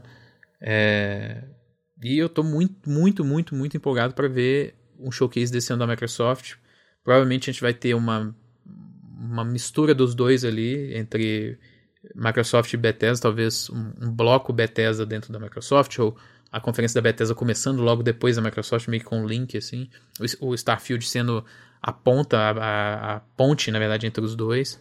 Então eu tô muito afim de ver isso. E, cara, é um baita. É uma baita recompensa de cara já depois dessa aquisição. Né? Sim, Starfield é isso. Vai ser um dos maiores é, lançamentos de, do ano que for sair, eu acredito que seja 2022. Eu quero saber também se vai sair pra Xbox One ou não, senão vou ter que dar um jeito é. de Xbox até o final do ano. É, isso, eu, eu, eu é, um isso é a grande questão, fora. né? Porque a Microsoft falou que teria muitas coisas cross-gen, né? Eu acredito que até o eventual Forza Horizon 5, que o Jeff Grubb também falou que vai ser anunciado esse ano para sair esse é. ano, que me surpreendeu um pouco. Esse ele falou que vai ser cross-gen. É, parece que para esse ano os dois grandes são garantidos, são Halo Infinite e o Forza Horizon 5, né? Que são dois lançamentos e o gigantes, né? Starfield, né? E o Starfield naquela chance ínfima, né? Mas essa questão dele chegar depois, é, eu realmente acho que não. Eu acho que... Porque diferente da Sony na questão deles colocarem no PC, tem um incentivo da Microsoft manter aquele negócio, o marketing implícito do Game Pass, né? Fala assim, aqui ó, é só com Game Pass. Com Game Pass, pagando pouco, você vai ter acesso e tudo. Então, por mais que é, venderia muito no PlayStation 5. Pra, eu acho que eles valorizam mais manter uma quantidade grande de assinantes que estão ali, muito por causa das Animax, né? Porque as Animax por si só já é um grande peso do, do Game Pass. Eu, um, um que eu acho que talvez seja um caso mais peculiar, dois na verdade, né? É, por exemplo, o jogo do Indiana Jones, né? Normalmente você vê uma licença dessa, você imagina que é de muitas plataformas. Esse. Mas também. Também é, acho que vai. O Homem-Aranha tá aí pra provar que. Não, é, pois é. Tamanho, não, né? não, não precisa. Não precisa. Né? O Homem-Aranha você pode anunciar seu nome numa só, mas. Exato. Então talvez fique. É... Tem o projeto também, o rumor do um jogo de Star Wars com a, com a Microsoft, né? Esse talvez. Agora a. a, é, acho a que esse aí esse... todas vão ter. Esse... A, a Disney tá com a, é. a a Lucasfilm e a Lucas Games, no caso, sei lá como é que eles estão Eles chamaram Lucasfilm Games, né? Só pra não. É. Só pra não lembrar a galera de que eles mataram a Lucas Arts de graça. Exato. é, eles estão com um projeto muito robusto de licenciamento, né? Então, acho que acredito que todas as plataformas têm chance de ter um jogo licenciado é, da, em IP de Star Wars. Sobre ele aparecer ou não na plataforma igual eu mencionei, eu acho que existe a possibilidade mas como eu falei, acho que não, não, não, é o, não é nem o foco deles hoje. O foco é realmente abastecer o Game Pass é, como. Pelo menos a vitrine desses jogos, né? Eu acho que já vai acho ter que... um boost só de mostrar o Starfield na E3, já vai Com ter certeza. uma galera que vai assinar na hora. Ainda mais que chegou o catálogo agora da Bethesda no Game Pass. Mas vai depender do que eles mostrarem, né? Já pensou se mostra e parece zoado o jogo? Mas vamos ver, né?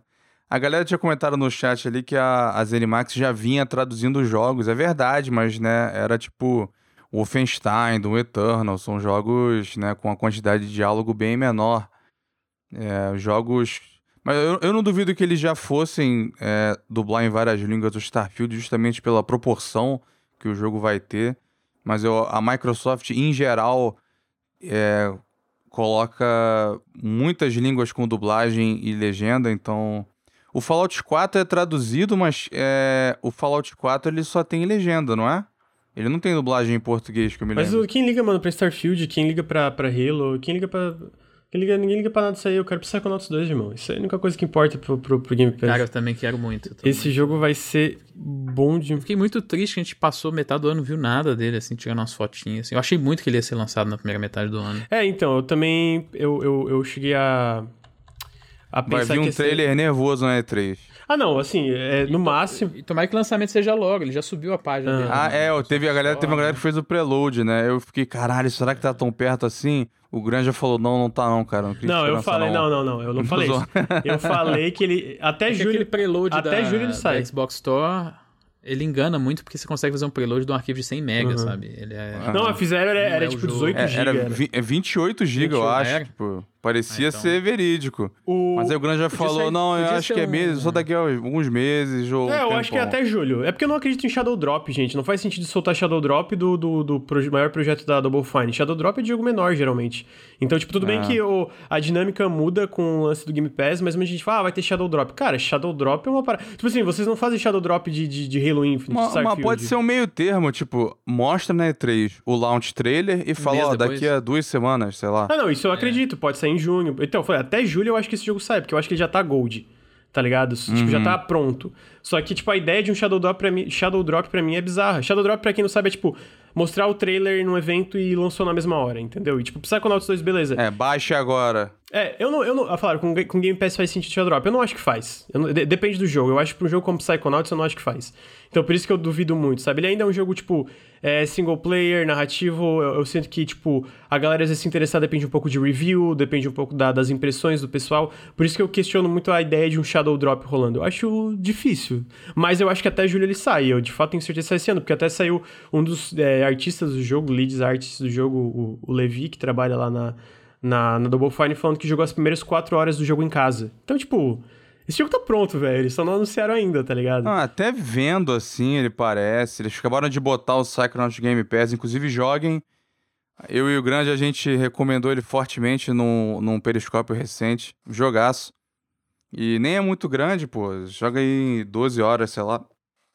Aí vocês já se preparam aí pro 2, que vai ser também um jogaço. É, então. É, eu, eu, eu acho Shadow Drop uma ideia meio bizarra pra, pra, pra, Psychonauts, né? Psychonauts 2. Mas às vezes acontece. Tipo, é, eu sinto que Game Pass e outras coisas estão mudando muito a dinâmica de como os jogos são lançados. Mas achei interessante, porque daí a gente tem, tipo assim. Pra metade até o final do ano, a gente tem, vamos ver, Psychonauts 2, né? Que é um grande lançamento do Game Pass. A gente tem é, Halo Infinite. Aqui rumores também. É Halo Infinite que é pra esse ano, Forza Horizon 5 e possivelmente Age of Empires 4 no Game Pass de PC. E aí entra 2022, começa 2022 já com outro, um combo ali com o, o Starfield, talvez o lançamento 1.0 do Grounded e outras coisas que a gente com certeza não sabe. Eu sinto que existem projetos menores e projetos que a gente sabe que a Xbox Games Publishing tá, tá, tá indo atrás, né? Existem vários rumores, é, rumores bem é, sólidos do, do Kojima trabalhando com a Microsoft, etc. Proje É, esse projetos aí mais eu acho que vai demorar um tempão.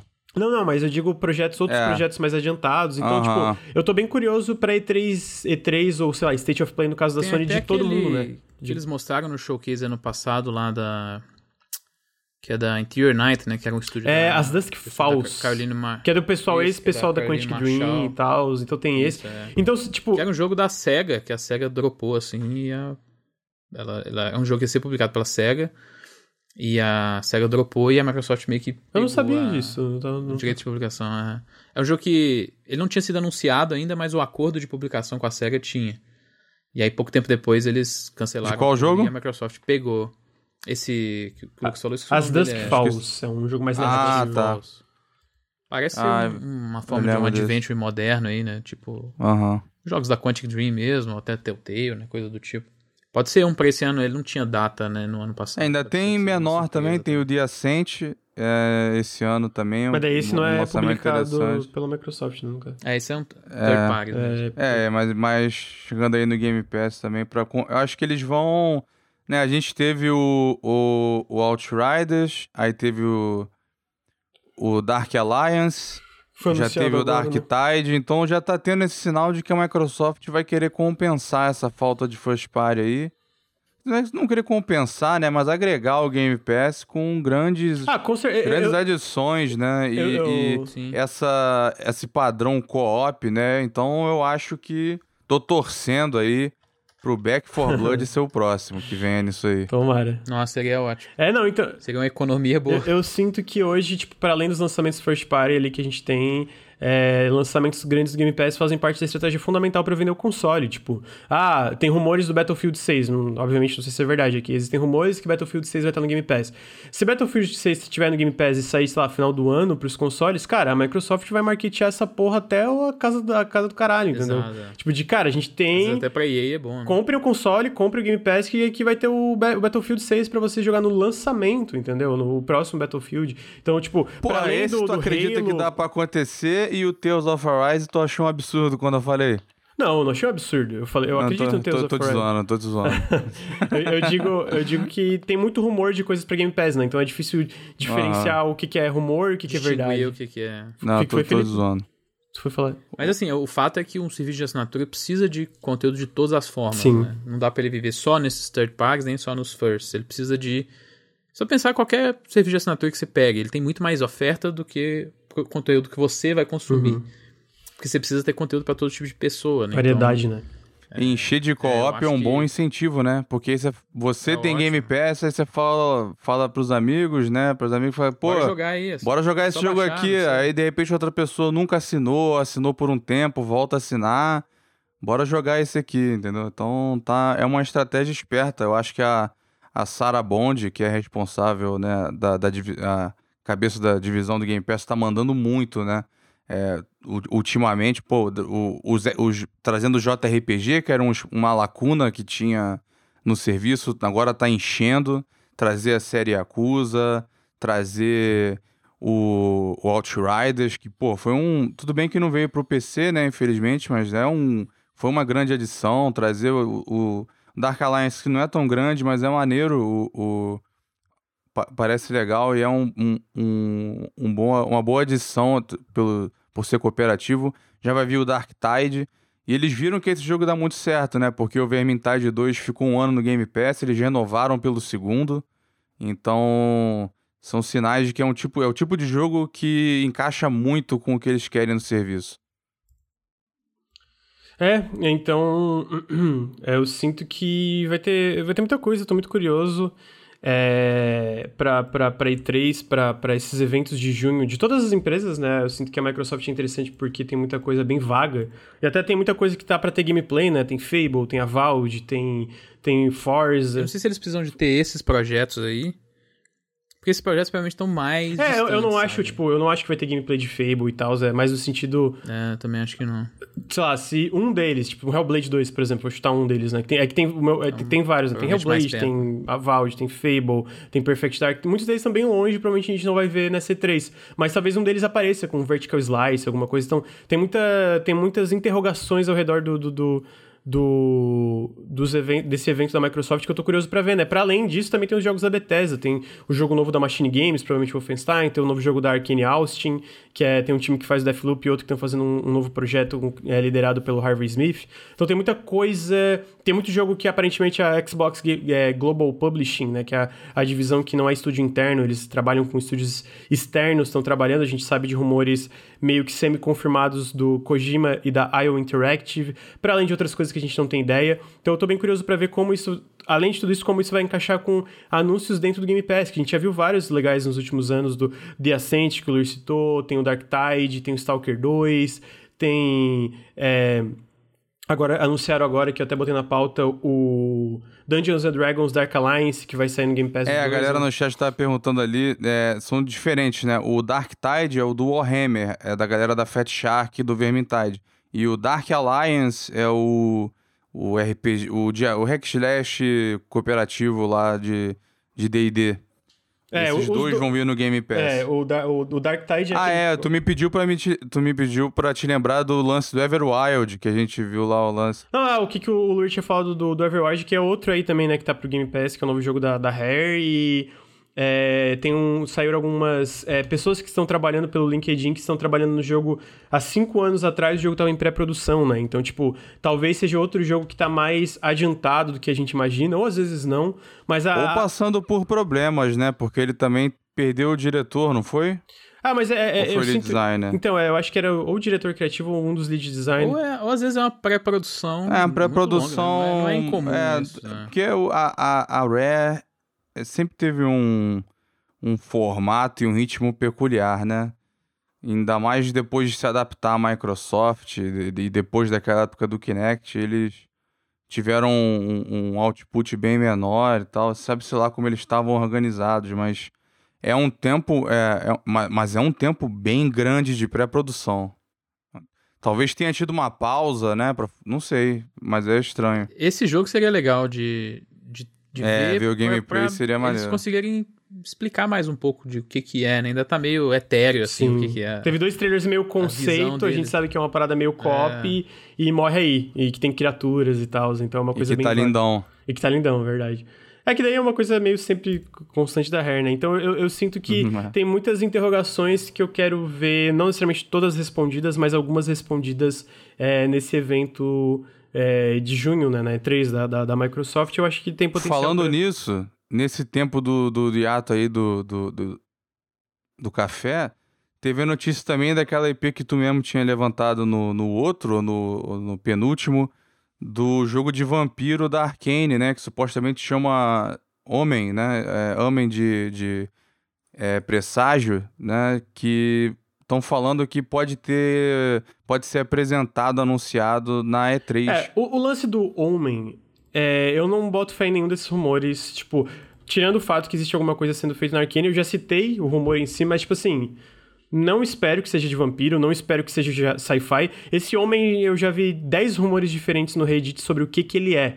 Então, tipo assim, o que, que a gente sabe é que ele existe, que é um Immersive Simulator, provavelmente, que é o, é o expertise da Arkane. E eu tô muito curioso para ver, porque o Harvey Smith, que eu acho que é o diretor criativo, ele é muito foda. Mas fora isso, vai ser de vampiro? Não sei, vai ser de. Não, não, não, não eu não vi ninguém. Ué, tu tava crente que era de vampiro, não, não, eu não? Eu, eu, não estava crente, eu comentei que tinha uns rumores. mas eu não, não acho que tem nada que corrobore de fato com isso. Ah, tomara que seja. Ah, seria foda, mas não, não tem nada. Então, tipo assim, o fato é que eu tô muito curioso para ver o novo projeto da Arkane Austin. Eu espero que seja esse rumor que seja de vampiro. Eu acho que vampiro é um tema não muito aproveitado em videogames. Agora, é. eu acho que vai ser, eu, eu, tenho confiança, não tenho nenhuma. Eu, tipo assim, é, hoje eu não fora tenho isso, ideia. cara, ia ter só ideia. o Bloodline 2, que tá benzão, né? Tá benzão. Aliás, falando nisso, já tem tranquilo. meses que o jogo saiu, o, que teve o desenvolvimento parado, até agora a Paradox não achou alguém para fazer, né? Deve estar é... tá uma situação horrível. Deve estar tá caótico demais, mano. Não tem gente. Porque a gente comentou na época, né? Falta estúdio independente para fazer um jogo desse. Então. Sabe, é capaz Sim. do jogo é, morrer. Vamos ver. Eu, eu, acho que é o tipo de jogo que não devia ter sido anunciado quando foi, tá ligado? Basicamente. Cara, fora isso, a gente tem algumas notícias menores aqui. A gente já comentou Dungeons and Dragons Arkham Alliance pro Game Pass. Então não precisa complementar. Eu Esse vou... aí, cara, parece legal.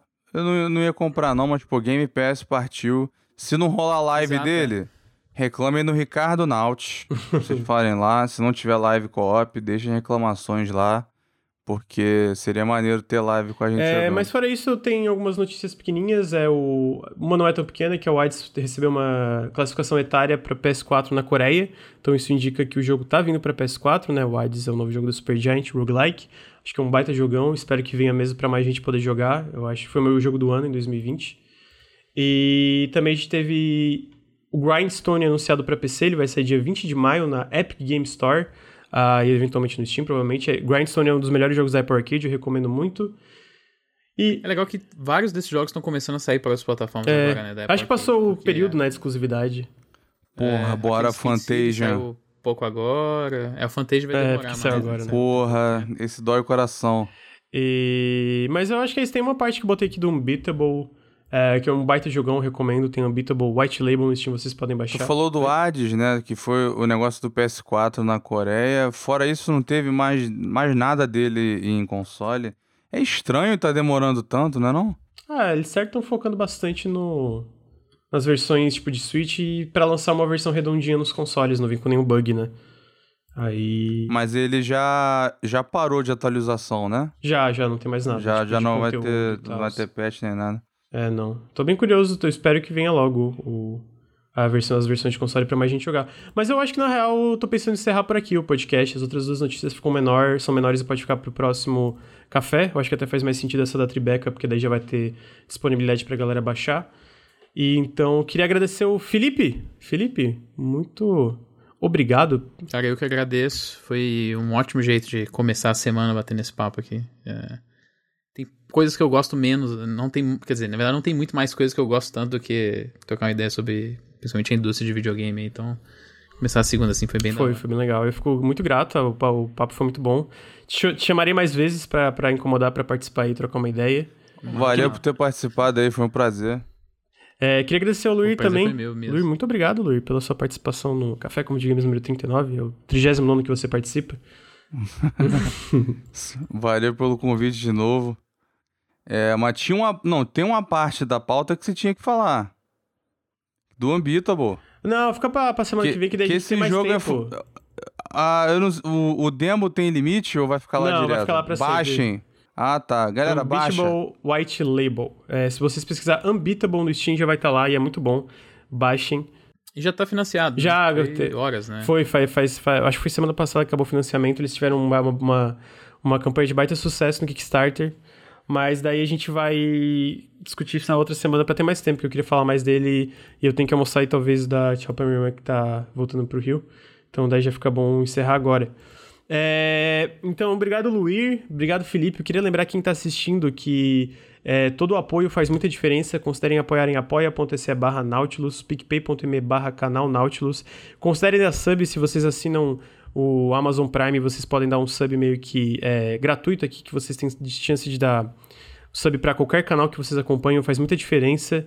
É, então considerem apoiar o Nautilus e sigam o Felipe nas redes sociais, arroba Felipe underline MGM. Ele é, tá no Loading e tá no 99 Vidas, é correto isso, né? Nos podcasts. Isso. E sigam o Luir também nas outras redes sociais, Disco Flutuante, ele vai estar aqui mais vezes também no, no Twitch do Nautilus. Obrigado. Primeira, eu já vim aqui uma caralhada de vezes. Primeira vez que tu falou pra me seguirem. Sério? Olha só, nunca falei. Tô zoando. Não- eu acho que talvez seja, não me lembro. Tô Luir. zoando. Ó, E- mas a fazer um anúncio, já que eu- a promessa tinha. As duas promessas foram feitas aqui no café, né? Dos vídeos. É, eu tinha falado que ia ter o vídeo, o vídeo grande do Kotor e o do Mass Effect.